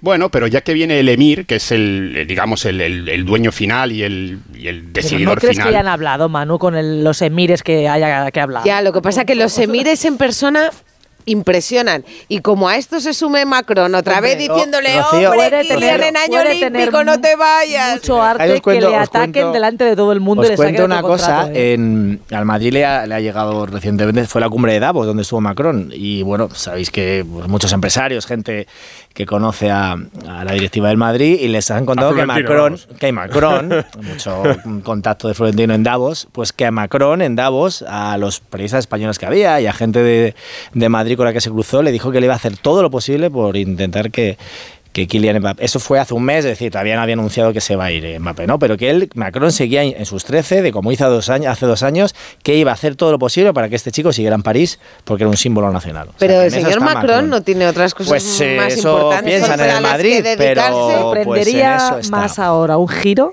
que en 2022. A mí, a mí también, pero fijaos en Que ya nos sorprendió bastante entonces. Fijaos, ¿eh? fijaos en un detalle sobre, sobre esa cena de mañana. A mí también me sorprendería un cambio.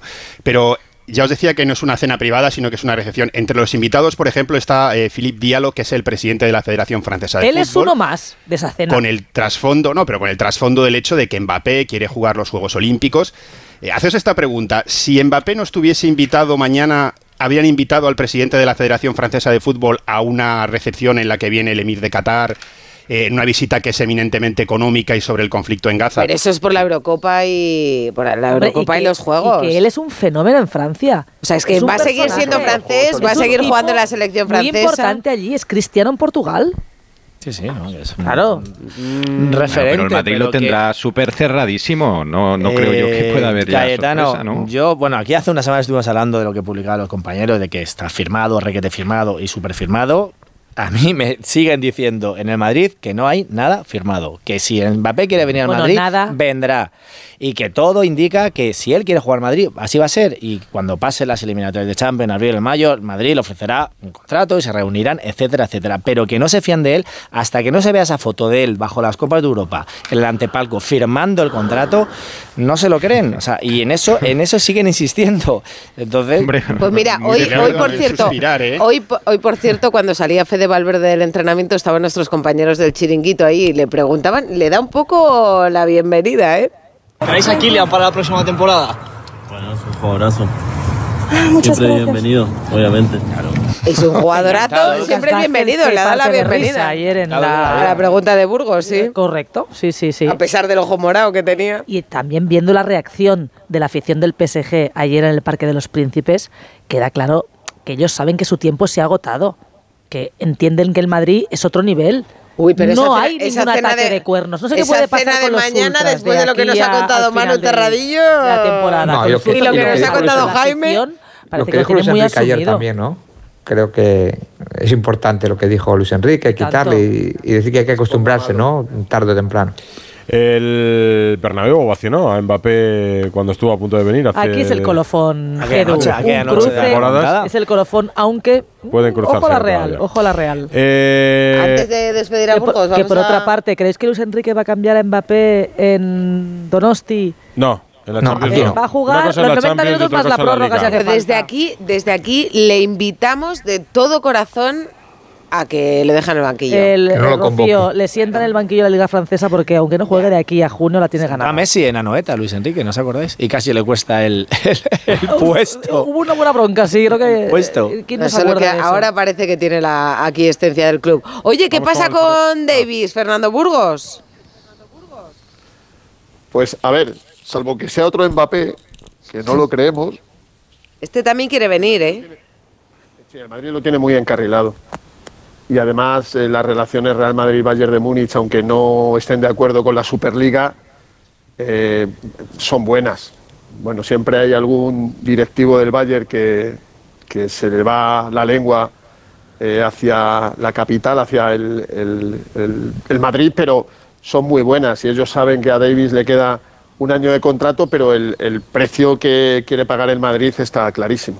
¿Qué Un año de contrato, Davis, 40 millones de euros. Es lo que va eh, a ofertar el Real Madrid al Bayern de Múnich. Repito, con un año de contrato a un futbolista que eh, le ha negado la renovación a su, a su actual club y que evidentemente quiere venir eh, al Real Madrid porque, entre otras cosas, el Madrid lleva trabajando muchos meses este fichaje y él habla habitualmente con su buen amigo David Álava y Álava le ha dicho, mira, si quieres hacer una cosa buena en tu carrera después de jugar en el Bayern, Vente, para vente al Real Madrid. Pero Vente, ya. vente, Y no, Davis- en este caso vente para Alemania, Pepe, no, vente. no, vente, para pa' Madrid, vente para Madrid. Alfons, Alfons. eh, Y yo creo que el Madrid lo tiene muy bien encarrilado, no creo que sea, porque repito, es que el Bayern cuando ve que jugadores se les va a marchar, pues mira lo que pasó con Cross. Yo creo que va a pasar lo mismo con, Davis, ¿no? Porque además el Bayern no está dispuesto a pagarle a Davis lo que pide, que pide, pide 11 millones de euros, ¿eh? 10-11 millones de euros netos por temporada. Bueno, los futbolistas, salvo en el caso del PSG, casi siempre terminan jugando donde quieren. Pues Fernando Burgos, Manu Terradillos, buenas noches a los dos. Orbuar. Un abrazo. Au revoir, au revoir. Hola Alfredo Martínez. ¿Puedes felicitar en directo a. Feliciano por su reciente... ¿Cómo le llamaríamos? eh? Otro, otro heredero para... le- Otro Le heredero felicito para... por el- muchas cosas, le deseo siempre lo mejor y hasta que cambie de criterio. Estabas escondido, Alfredo, detrás de la mata. ¿Qué va? Anda, anda, que ayer, hasta que la golpeó Modric, sí que estabas tú escondido, sí. sí. No, no estaba escondido, estaba, estaba un poco descontento con el nivel, pero escondido. Echaba de menos yo, echaba de menos liga, yo estos ratillos entre Alfredo y Feliciano. En el fondo Ahí se liga, quiere. señores. Y en el fondo Feli le tiene cariño al Barça, de su época en Barcelona, entrenando Hombre, al principio de su Te voy a carrera. decir, te voy a decir, te voy a decir una cosa, esto lo sabe mucha gente. Mi habitación del CAR de San Cugat estaba forrada de pósters de Ronaldo. De Ronaldo Nazario con la camiseta del Barça del 94. Eh, Era mi ídolo de pequeñito, Ronaldo. Y tiene Feli un muy buen amigo común que tenemos los dos, que se casa este año, que es muy del Barça. Tu amigo Jimmy, ¿a que sí? Feli. Pero muy del Barça.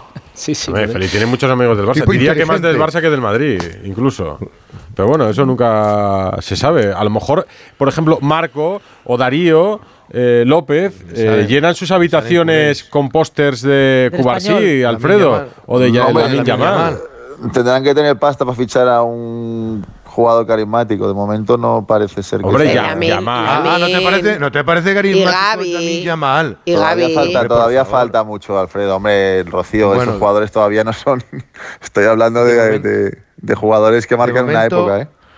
Fíjate tú, de momento hoy ha cambiado de marca de, de vestir. La Yamal ya es hombre Adidas y, y Adidas lo ha hecho además eh, con toda riqueza porque ha, ha estado vinculado hasta ahora con la otra firma deportiva y, y- y le han blindado de, de futuro. Sí, sí. Bueno, vais- Nombras una y la otra no. Me, me ha hecho gracia. Estaba con Ante Alfredo le viste, cada vez Alfredo le viste la de la selección, claro. Homa, Homa. zapatillas, Claro, esa gran marca de de la alemana de las tres tiras. Al, al- al final vamos a hacer más publicidad de la que quería yo, pero bueno, Sí. eh, lo, lo cierto es que le han blindado y, y también el Barcelona le tiene bastante blindado a, la Minya Mal, porque no olvidéis que que el jugador, eh, hasta que no firme los 18 años, no puede firmar un contrato eh, profesional, pero tiene hasta los 20, hasta los 18 años ya firmado con el Barcelona y tiene el eh, Barcelona un compromiso de su representante Jorge Méndez de eh, firmar hasta el 2030 en cuanto que cumpla los eh, 18. Así que el Barcelona de momento tiene ese compromiso del propio futbolista de hasta los 24 años vincularse. Y el otro nombre propio que decíais, el de Pau Cubarsí, pues es un caso similar, ¿no? La explosión del chico ha sorprendido a propios extraños. Este verano eh, con 16 años hubo varios equipos, entre ellos el Manchester City de Pep Guardiola, que se interesó por el futbolista de Girona y le hizo ver en una operación muy similar a la de Sabiño, que le firmaría y le cedería al Girona si él quería, que era un, sitio muy cercano además a su casa, y le, le prometería luego ir al Manchester City con Guardiola. El Barcelona se dio cuenta de esa operativa, de ese movimiento, y uno de los hombres eh, importantes de Xavi Hernández, su hermano Oscar, le hizo ver que querían contar con él después de que volviera del Mundial Sub-17, y dicho y hecho, el compromiso se mantuvo, pero sigue estando en peligro porque tiene una cláusula de rescisión de solo 10 millones de euros, ¿no? De ahí que el Barcelona también espere en cuanto que cumpla los 18 el año que viene firmarle un contrato profesional y subirle la cláusula altamente prohibitiva que ahora mismo es eh, muy muy asequible para los equipos ingleses, ¿no? Oye, que he leído de Alves, eh, le han retirado el que Alfredo, la condición de leyenda del Barça o cómo es? Sí, de jugador, le- de, sí, de jugador legendario Jugador o legendario. histórico. Mira, tú entras en la página web del, del Barcelona. A ver, voy a hacerlo. y hay cien- ¿Cómo es FC hay Barcelona, ciento- Ju- Sí. No, ah, no has entrado nunca, Sí, pero sí, sí. Feliciano lo tiene.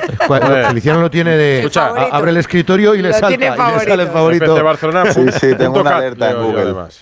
A que sí, una alerta total. Una alerta en Eh, Google. pues, Cada vez que se eh, quejan de algo, me salta. Pero alerta, alerta como estas que suenan al móvil para anunciar algo, algún desastre o algo, una emergencia. o... No, no, no, no, no. A ver, ya estoy en la página web. está ganando todo. Eh, No Jugadores mala. Rocío. Jordi Alba, Sí. Sergio Busquets, Gerard Piqué, Leo Ah, sí, Messi, es sigues tirando para abajo. Luis Suárez, Andrés Iniesta, Xavi Hernández, pum. Ya ahí empieza a chirriar Víctor Valdés, Carlos Puyol, Samuel Eto'o y Deco. Ya, es- ya son jugadores Ronaldinho, bajas Cocu. Y a partir de ahí ya ves que eh, están jugadores anteriores a, a Dani Alves. Hasta ayer figuraba y en el día de hoy el, alguien del Barcelona, no me han sabido decir quién ha tomado la decisión, me imagino que alguien de mucho peso, pero en el club eh, hoy han... Sí, sí, sí. Bueno, han, hoy- espera- han esperado a la, sabemos. a la sentencia, aunque, aunque Sí, Dani, Dani Alves va a recurrir a esa recurso. sentencia de cuatro años y seis meses de, de cárcel. Sí, pero evidentemente le han quitado esa condición, pe- entendiendo que todo ello mancha al, al nombre de la institución. De hecho, fíjate, Tite también ha sido hoy el que fuera su seleccionador en Brasil el primero en reconocer que aunque tenga una gran trayectoria en la vida personal, los jugadores también tienen que tener otro comportamiento, ¿no? Y ha criticado evidentemente la, situación de Alves, que podría quedar en libertad si, si el recurso, si presenta el recurso eh, en breve. Así que vamos a ver hacia dónde van, van los tiros. Y os, y os cuento otra cosa de última hora también significativa en el Barcelona y es la, la decisión de que deja el Barcelona la directora corporativa Maribel Menéndez, que está, eh, era un brazo derecho de Ferran Reverter y que fue la que negoció la financiación del Spy Barça. Dicen que es por motivos personales, pero ya son muchas las personas de cargos ejecutivos que abandonan el Barça. ¿no? Una, que- una de las protestas que hacía Víctor Font, el adversario de Ujú. Laporta en las últimas elecciones, es que el Barça se estaba llenando de, de amigos y de. O sea, que, Sí. que era Sí. una panda de, De amigues. falta de profesionalidad familiar, familiar. en el club. Y- no, y- que, era, y que perdían se estaba a- gestionando con familiares. Eso sí, que perdían a ejecutivos de primer nivel. El club, que se Pues estaba que se descapitalizando en este sentido de, de profesionales. Pues ahora se marcha Maribel Menéndez. Por cierto, mándale, Edu, que te lo he mandado a ti, el, A ver. el audio del bar del, del gol que le ha ganado el Barcelona Ah, lo tengo, contra el ¿está ahí? Granada. Sí, ¿lo tiene que- Frasquet? No, no, que lo lo tenga poner. Feli Mira, mira. y que vea. Que lo escuche Feli. El gol del Barça Gran- Granada, Barça, Barça Granada, Barça Granada. Eh, no, es, es Grana- Granada-Barça Granada-Barça, los en la primera vuelta. Venga, ponlo ahí. Impacto, impacto, impacto. Señala fuera de juego, ¿vale? Lo he entendido, lo he entendido, lo he entendido, lo he entendido. Ahora el portero. Va a ser buena porque, mira, eh, eh, aunque tenga impacto, me parece que no tiene posición. ¿Vale? Lo estamos viendo, lo estamos viendo. Esperar un poquito, por favor. Mira, momento de. eh, un- vamos en cortos para elegir el frame, ¿vale? Uno menos, uno más. Uno menos, ese es. ¿Vale? Línea de gol. El pie de, de Vallejo. Eh, línea de gol está perfecto, sí. Es muy fina, ¿vale? La estamos viendo. Pie o tiempo, por favor. Sotogrado, ¿no? Y del Rodilla Cerro Grande. bien, ¿Vale? Y ahora el hombro, ahora el hombro, porque el impacto para mí es claro también, ¿eh? ¿Vale? Impacto no toca la pelota. El hombro entre medias me sale fuera de juego, ¿vale? Vale. Te Dale, confirmo fuera verla, de juego. Vamos a verla, vamos a verla. La tengo clara, la ha dado dos Vale. veces ya, vale. Vale. Salta. Hay impacto de eh, Ferran y está en posición. Lo que dice del Cerro es que impacta el balón en Ferran cuando en realidad no, no- y no toca el balón en Ferran. No Sí. toca el balón. Y es una situación muy parecida al gol de Rudiger. Pero bueno, Feliciano, esto pasa todos los años con Negreira y sin Negreira. ¿eh? Adulterio, adulterio. Adulterio. O sea, lo has traído, a colación, lo has traído a colación eh, Se parece más a la jugada de Nacho a la, a la falta ya mal. pero el otro ¿a qué día en gol el de gol Rudiger? de- ¿Al de ayer? El del empate el otro día, ¿no? No, esto, Alfredo, esto- esa no- esto ha salido a la palestra porque lo ha sacado, me parece que Gi- Gigantes. sí. Eh, el audio es un Sí, audio filtrado, de estos que no deberían de conocerse. Últimamente, eh, madre mía. Son audios que no deberían de hacerse públicos porque no es una jugada en la que el árbitro fuese a monitor, sino que es una conversación entre el VAR y el árbitro de campo, eh, Sotogrado y del Cerro Grande. Pero que ya del Cerro Grande le está incitando, árbitro por cierto, madrileño, le está diciendo que hay impacto cuando no es verdad. Del Madrid, Y- y- no madrileño, del Madrid. Madrileño. Favor. Eh, pero uh, Ah, ah, Eso lo has dicho tú, eso lo has dicho tú, pero vamos, no yo no os te liéis, quitaré la Oye, razón. no os liéis que os este queréis caso no te mucho. quitaré la razón. Iros a dormir, que es lo mejor que podéis hacer. que- eh, pero que nos ha contado Jaime que mañana hay una cosa que a mí me parece. Tiene su gracia, columna, tiene su pero gracia. A veces creo que, que se habla de, de- de que alguien del Barça creo que nos gustaría a todos los periodistas. No, no, no, no, no. no publica no te mañana Sostes en una vez. ¿A ti no te gustaría, Sí, bueno. Alfredo, tener a Mourinho allí? Con todo lo ¿tú vivido ¿Tú, crees cuesta que yo estoy creerlo, ¿no? suficiente aburrido como para traer No, aquí a es Mourinho? eso también es verdad. Mira, eh, es, Eso es es imposible. es Bueno, imposible. lo que pasa es que en, en Can Barça todo eh, parece posible, Alfredo, ¿eh? Sí, eso Cuidado. también es verdad, eso también es verdad. Hombre, Eh, que es Jorge los Méndez lo esté es moviendo, ¿no, Alfredo? Eso es, es- eso es un tema, evidentemente, pero hasta ahí podría llegar la porta concediéndole a, a Jorge Méndez favores. Una cosa es darle las llaves de la caja y otra es darle ya. Pero imagínate, no, pero dale la vuelta, dale la vuelta. Tú cuesta, imagínate Rocío, la historia. de creer. Eh, Pero aparte, Mourinho, Mourinho durante tantos años enemigo del Barça con el Madrid, ahora se podría devolverle, ¿no? Y ponerse pero justo en en el otro Está lado. ahora, Por su está parte ahora no tengo dudas de que lo de cogería, moda- vamos, con los ojos Hombre, cerrados. Sería está una historia maravillosa. Mourinho, Pero está Mourinho, está Mourinho de moda ahora en el fútbol, es un entrenador ahora en la cresta de la ola, Sí. precisamente. Sí, en su Mourinho, casa. no pasa en de su moda. casa y en la agencia Jorge Méndez. pasa que- de No lo querrá el Madrid, no lo querrá el Madrid por Ancelotti, ¿no? No lo creo, está Terceras renovado partes. ya Ancelotti, me parece. ¿eh? Pero le preguntamos a lástima, hombre, Florentino. os ibais a divertir. Cuídate en a Barcelona, divertir. Alfredo.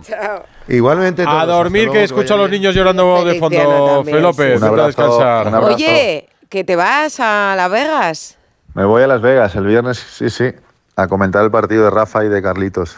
Bueno, pues ya nos, ya nos cuentas, a ver qué tal os esa qué tal por allí. exhibición. Mala plaza. Hombre, buen comentarista van a tener si tienen a Feliciano allí, o sea que, eh, o sea que luego que estén a la altura, ¿eh? Los chavales Oye, ponte el pista. documental esta noche, nada. Me lo voy a poner, me lo voy a poner, me lo voy a poner. Esta noche En lugar me acuesto con Feliciano el López, digo, viendo a Feliciano lo López. comentamos. En lugar del libro con la luz, Lo te pone comento. Movistar. Hoy voy a ver a Feliz. sí. Dale ahí. Chao. Radio Estadio Noche. A ver, que nos liamos a hablar aquí y nos hemos dicho que mañana se juega el partido de vuelta de la semifinal de la Copa del Rey entre la Real Sociedad y el Mallorca. Empate a cero en el partido de ida en las Islas, en Palma de Mallorca. Y mañana la vuelta en el Real Arena, nueve y media de la noche. Habrá edición especial de Radio Estadio en el País Vasco, en Mallorca y en la web y en la app de Onda Cero. Íñigo Taberna, Gabón. Hola, ¿qué tal, Gabón? Muy buenas. ¿Qué tal? ¿Un llenazo allí o no? Sí, esto ya es la cuenta atrás. Esto ya ¿Sí? empezó la cuenta atrás. El ambiente se va caldeando por momentos. Ya la gente se ha olvidado que el otro día la Real perdió 1-3 en Liga frente al Villarreal también en la Noeta. Y la gente solo piensa en que mañana puede ser un día histórico para la Real. No en vano, en más de 100 años de historia, la Real ha jugado seis finales de Copa. Eh, ganó una hace tres años, pero sin público. E Imanol lo repite una y otra vez. Eh, hay que jugar una final de Copa con público y mañana es el- ese es el reto para el conjunto blanqueazul, que igual no está en su mejor momento en lo deportivo, sobre todo en casa, porque acumula seis partidos seguidos sin ganar como local, algo también histórico, cinco de Liga y uno de Champions ante el Salzburgo, pero mañana es un día especial. Hasta Mikel Oyarzábal se apunta al partido. Ah, sí. Vuelve una convocatoria, Rocío sí, se ¿Pero y lesionó el jugará? día 3. Eso ya no sé, eso ya no lo veo tan claro. Pero para echar una mano, aunque sea en lo psicológico, en, el- en lo, en lo que significa Mikel Oyarzabal para la Real, porque siempre hemos dicho que es la bandera de, de este club, por lo menos si hace falta un ratito, o si hace falta que tire un penalti, que es el especialista, para eso se apunta Mikel Oyarzabal, que es la principal novedad en la convocatoria. Destacar la ausencia de Barrenechea, que es un hombre importante también, pero que sufrió una lesión muscular en la espalda el pasado viernes. Eh, La afición a tope y el entrenador a tope, como siempre. tope, a ver. La, la Archancha y el dispositivo policial quiere que la Real llegue en el autobús por el paseo de Rondo y no por la avenida de Madrid, Ah. para evitar incidentes, ¿no? Pues le ha dicho Imanol, o le va a decir mañana Imanol al chofer del autobús que pase por la avenida de Madrid. Seguramente el factor ambiental, que espero que, que mañana el, el Real se, se caiga. Espero una vez más, porque yo al chofer le voy a decir que, que intente ir por la Avenida Madrid, que haya o que exista el recibimiento que, que- que se nos hizo el día del Mirandés, porque ahí también se empieza a ganar el partido. Eh, espero que, que, bueno, el público esté como en las grandes citas con, con nosotros, eso sí que es importante. Eh, la Ulzada está con nosotros, eh, no hay duda de que mañana va a haber un ambientazo y ese ambientazo va a ser un plus para todos los jugadores. No sabe nada, Imanol, pero eso sí, que se pongan de acuerdo ¿eh? con, con la Sí. seguridad de la ciudad. ¿vale? Si van por la Avenida Madrid, mm, todo ¿eh? organizadito para ir a la Avenida. Madrid, que la, la afición realista le muestre todo su apoyo. Ahora mismo la Real no tiene permiso para ir por la, por la avenida de Madrid. Ahora mismo, ¿eh? Esto, mañana ma, igual cambian las cosas. Pero ahora mismo no le deja la chancha al dispositivo de seguridad y por la avenida de Madrid. Pero que a le Imanol dejan. Yendo por la mañana a la sede de la Archancha a decir, hombre, vamos a ver, que estamos ante una ocasión histórica, que necesitamos el calor de nuestra gente. Y ojo al Mallorca. que- ojo al Mallorca. al chofer, ¿eh? Íñigo, ¿cuánta gente va de Mallorca mañana? Unos 500 seguidores del, del Mallorca. Unos 500 seguidores. Eh, en la ida, recordar que el Mallorca envió 125 entradas. eh, y, y en esta ocasión la Real ha enviado más. Y las que han podido conseguir los seguidores del Mallorca a través de, de la venta de, de las entradas en torno a 500. Eh, mañana, pues No la mal. capacidad del estadio de, es de casi 40.000. Mañana por encima de los 38.000 seguro. Imaginaos la ilusión de los de Mallorca, porque el empate a cero frente a la Real Sociedad, que es el equipo en principio favorito, le da muchas esperanzas. Javier Aguirre esta mañana. No necesito preparar nada especial porque veo al equipo, sí soy muy perceptivo y, y me gusta olerlos mucho, cómo están, cómo, cómo, cómo veo. Y los veo, si hoy hubiera visto tensión y, y, y roces y gritos y tal, actuaría. Pero los veo tan tranquilos, tan, tan relajados que, que me, yo también estoy. Los veo así, no voy a tocar nada. Ah, ¿Algo más, Íñigo? Mañana a las nueve y media lo contamos en Radio Estadio, como decía.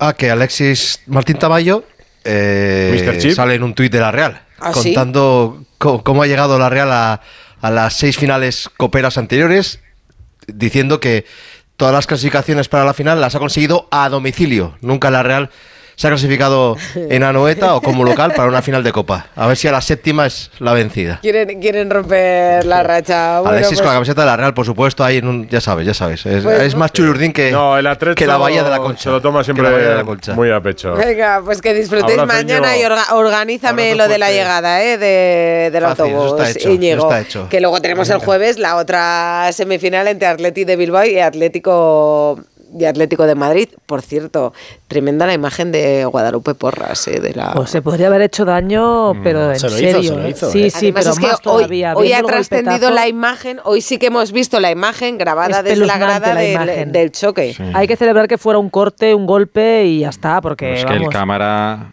¿dónde iba? Es que la verdad, no sé. Yo creo que a, a cortar A de cortar, la banda al sí. fondo para llegar a la Sí, celebración. sí.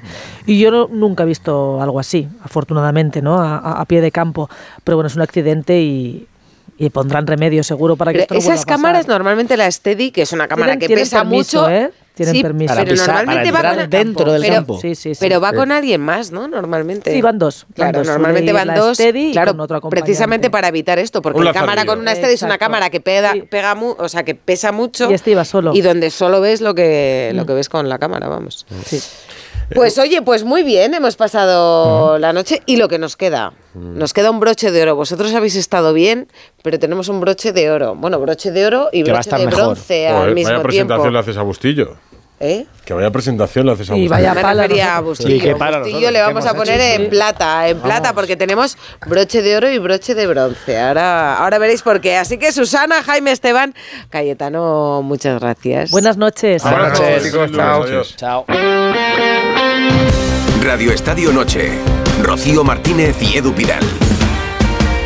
Hoy nos hemos venido a las rozas antes de otra final. Ana, el miércoles en la Cartuja. Sí, porque esta selección, este grupo se está acostumbrando a, a jugar finales y esperemos que también que a ganarlas. Es el siguiente paso, esa final de la Liga de las Naciones el miércoles ante Francia y estamos con una futbolista, bueno, yo creo que la palabra futbolista se le queda bastante corta, una deportista absolutamente brutal. Hace dos años le cambió la vida. Hace dos años hablaba yo con la que era su entrenadora, con Sara Monforte en el Villarreal, cuando fichó por el Barça y hace dos años Sara Monforte me decía, me he despedido de Salma diciéndole, cuando ganes el balón de oro, acuérdate de mí, hace dos años, ahora es balón de bronce. Sí, estamos hablando de Salma Parayuelo, 20 años, la única futbolista en el mundo que es campeona del mundo sub-17, campeona del mundo sub-20, campeona del mundo absoluta, un auténtico portento físico, técnico, una calidad espectacular la de esta Ni futbolista. tu madre te hace esa biografía. ¿Qué tal, Salma? Muy buenas. Muy bien. Pues Hola. yo me acordé muchísimo de ti cuando os clasificasteis el viernes para los Juegos Olímpicos,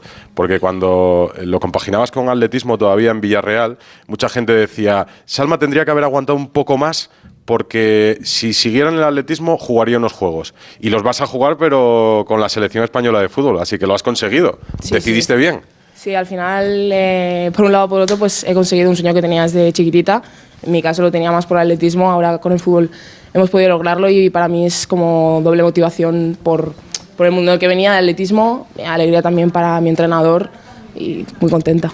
Eh, pero precisamente eh, esa vida en el atletismo eh, es que te vemos en el terreno de juego y, y es que, claro, tu superioridad física es brutal y eso para jugar al fútbol es una gran ventaja también.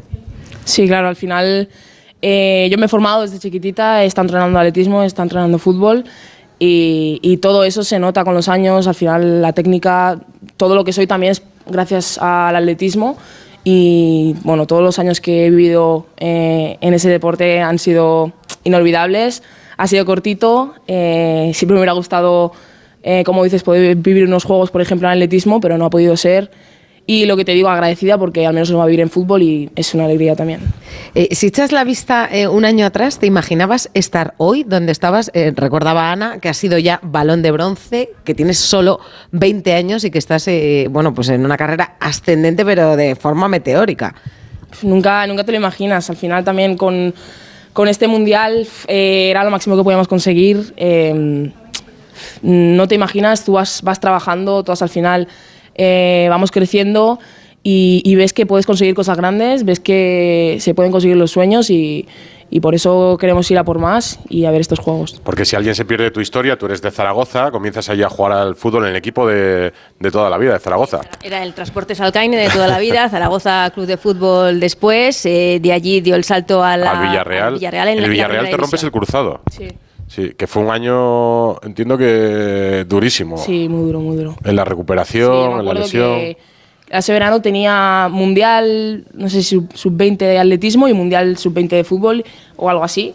Mm. Y quería llegar a los dos, era como mi objetivo, aunque bueno, iba a hacer lo que fuera para llegar y, y llegó la lesión, pues obviamente todos los objetivos se quedaron en nada y, y el largo proceso de recuperación, pero muy bien, me cuidaron muy bien en Villarreal, eh, me recuperé y otra vez... eh, Porque para muchos puede ser el final de una carrera. Te recuperas, fichas por el Barça, llegas a la selección española, ganas un mundial, eh, nominada para el Laureus, a punto de jugar en la final de una Nations League. Es que, insisto, la, biografía aumenta. Yo no sé con 30 años qué vamos a contar. Te digo, con Claro. 20 años, eh, ah, eh, no, no sé mm, qué retos te, te puedes seguir eh, poniendo, porque mm, como que te ha llegado todo mm, muy rápido, ¿no?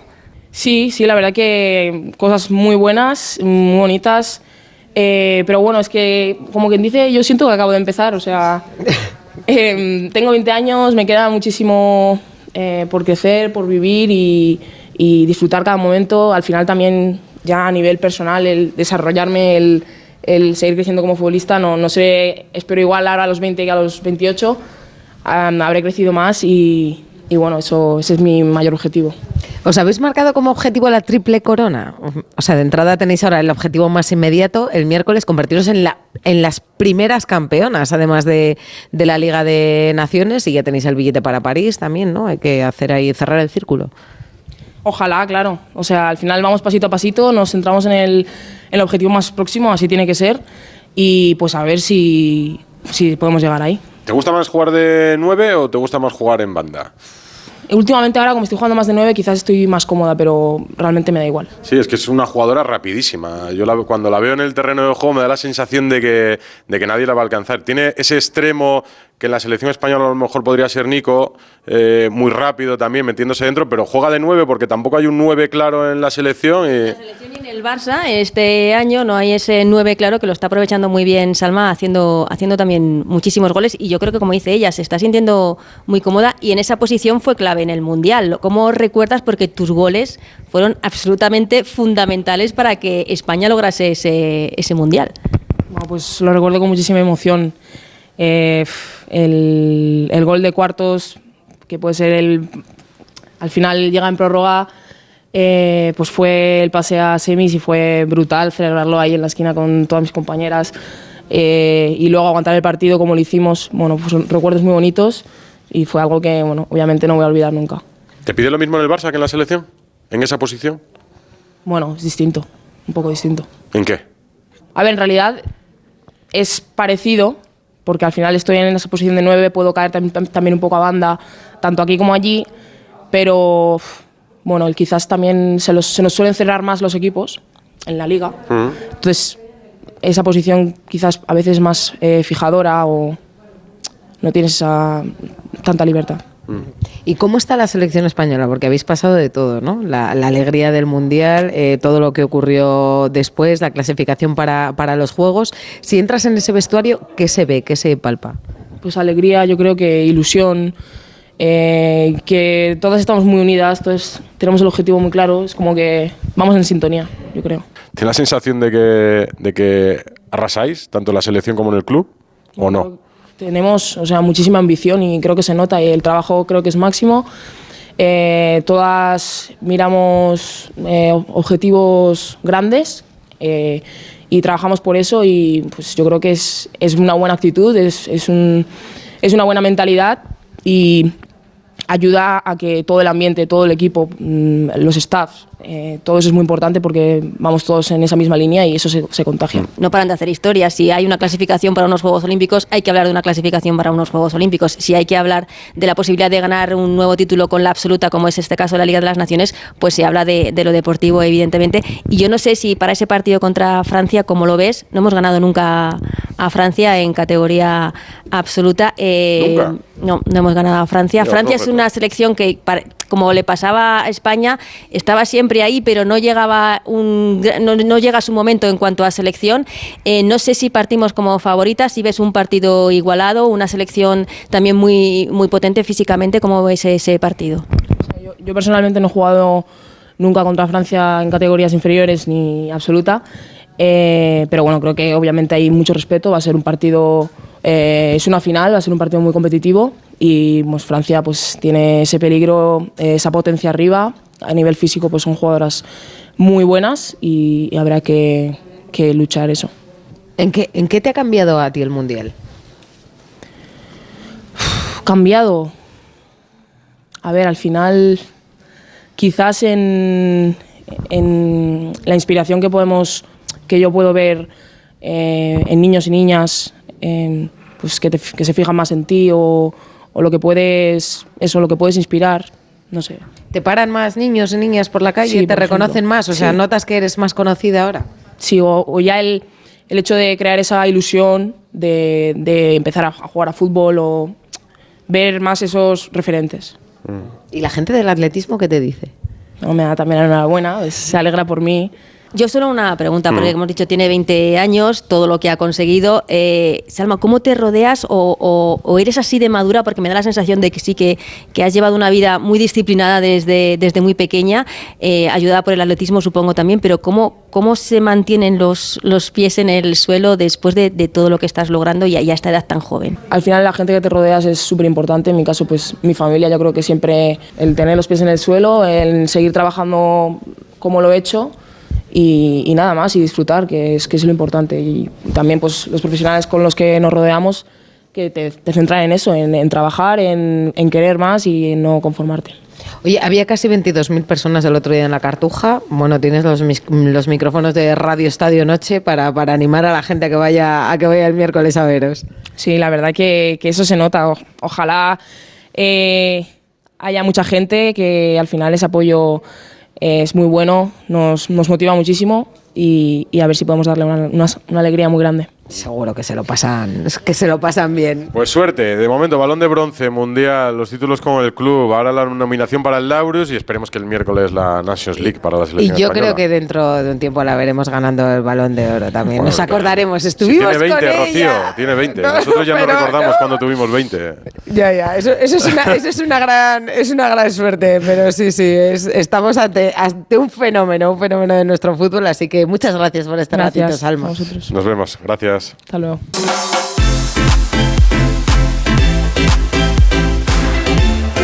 Justillo, ¿qué nos cuentas hoy? ¿Qué tal, Gusti?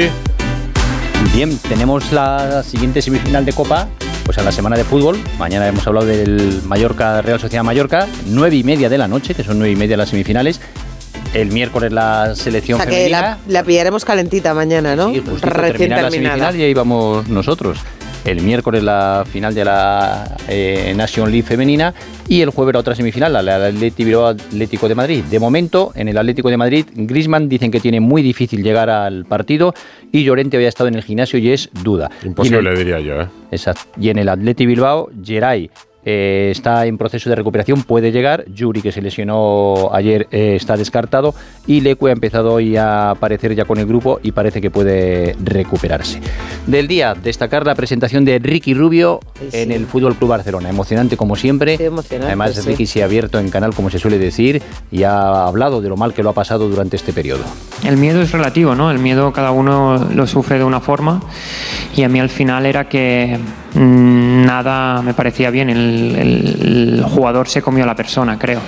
No sabía quién era en un momento muy complicado y mm, me han hecho, me han hecho ver de que se puede manejar ese miedo, ¿no? Que a veces los nervios em, son buenos para activar el, el organismo, activar el cuerpo para estar preparado para algo que viene, ¿no? No es lo mismo tener miedo que tener nervios, que estar preocupado, ¿no? Y nos vamos a extremos y hay muchos grises en esta vida y, y estoy aprendiendo a dibujar en gris. Sí, eh, además, eh, una de las cosas que él, ha dicho, ¿no? Que- que él ha vivido en una época de oscuridad, pero que con trabajo y pidiendo ayuda se sale, ¿no? Porque lo que pretende también es un poco es ayudar a que la gente sea lo suficientemente valiente para, Para que se atreva, se atreva a pedir ayuda. Y también quiero mm, rescatar un sonido de una entrevista con Luis Enrique. Ayer hablábamos cuando dijo, bueno, lo de Mbappé, que ya va a empezar a cambiarle a partir de ahora, que tienen que acostumbrarse a jugar sin él. Pues tiene una relación también muy especial con un periodista francés que sale siempre a hacer entrevistas. Y ayer, después de empatar y de penalti en casa en el último minuto, el periodista le preguntaba si tenía sensaciones positivas o negativas después del partido. Este es el intercambio con Luis Enrique. Mister, primer sentimiento, después de unos minutos, ¿cuál es? Bueno, un sentimiento, diría... Diría casi está contento, imagínate. Sí, Sí, hasta muchas contento. cosas positivas. O sea, que, es, eh, que, que fu- que fueron cosas negativas. No, muchas cosas positivas, porque Sí, pero si tú- estás, si estás contento al final, con el empate al último minuto, es que hubo cosas negativas. Eso es. Normalmente. Estás obsesionado con lo, con lo No, no, negativo y lo no, positivo. porfa, no. Inténtalo, tío, inténtalo. Es imposible. digo A que ver, visualiza, Te lo juro que respira, no. respira. Estoy respirando al fondo. ima- imagínate un sol, unas, el cielo ¿Cuál azul. ¿Cuál, cuál, imagínate sol, el cielo azul. Cierra los ojos, cierra, sí, hazlo. porfa. Sí, por favor, hazlo, Porfa. hazlo, hazlo, que te vendrá bien. Que respira. Aire por la nariz, inhala, exhala. No es cosas Positivo, negativas. Que, sí, ¿por no, qué? te lo digo que no. No. Si me dices tú Te que. digo lo positivo, mira, lo Ok, positivo bien. es que hoy que no hemos estado inspirados en ataque, sí. porque no hemos estado inspirados en ataque, porque Qué gracioso. Está en plan coach, pero le pregunta en español además Sí, el sí, sí, sí, periodista. Sí, lo hace siempre en español. Se lo hace siempre en español, pero bueno, estaba distendido Luis Enrique a pesar de ese empate en el último momento. Hace de Joaquín Valdés, Luis ¿Eh? Enrique. Sí, Hace sí. de Joaquín Valdés. Esto, esto lo voy a hacer yo esta noche antes de verme el documental de Feli. Voy a cerrar los ojos, me voy a imaginar sol y voy a inspirar. Lo visualizas y ya ves qué contenta te pones. Se han presentado hoy en la sede de la Comunidad de Madrid los próximos premios Laureus. Se van a entregar este año en Madrid, será el 22 de abril. Y hay candidatos, pues llamativos, ¿no? Mejor deportista puede ser Haaland, Djokovic, Messi, Duplantis. ¿Messi? Sí. De verdad. También Aitana Bonmatí. En cuanto a mejor equipo está la selección femenina de fútbol, está el Manchester City, está La Red Bull. En deportista revelación está Bellingham, está Salma Parayuelo, con la que acabáis de hablar, está Linda Caicedo. Como mejor reaparición del año está la gimnasta Simone Biles. Como deporte por el bien está la Fundación Rafa Nadal. En fin, que muchos deportistas. 22 de abril se hace por primera vez en Madrid, aunque eh, ha estado Ayuso y Almeida han estado liados porque han estado con Topuria Han también. ¿no? estado con Topuria también, ha sido recibido tanto en el ayuntamiento como en la comunidad.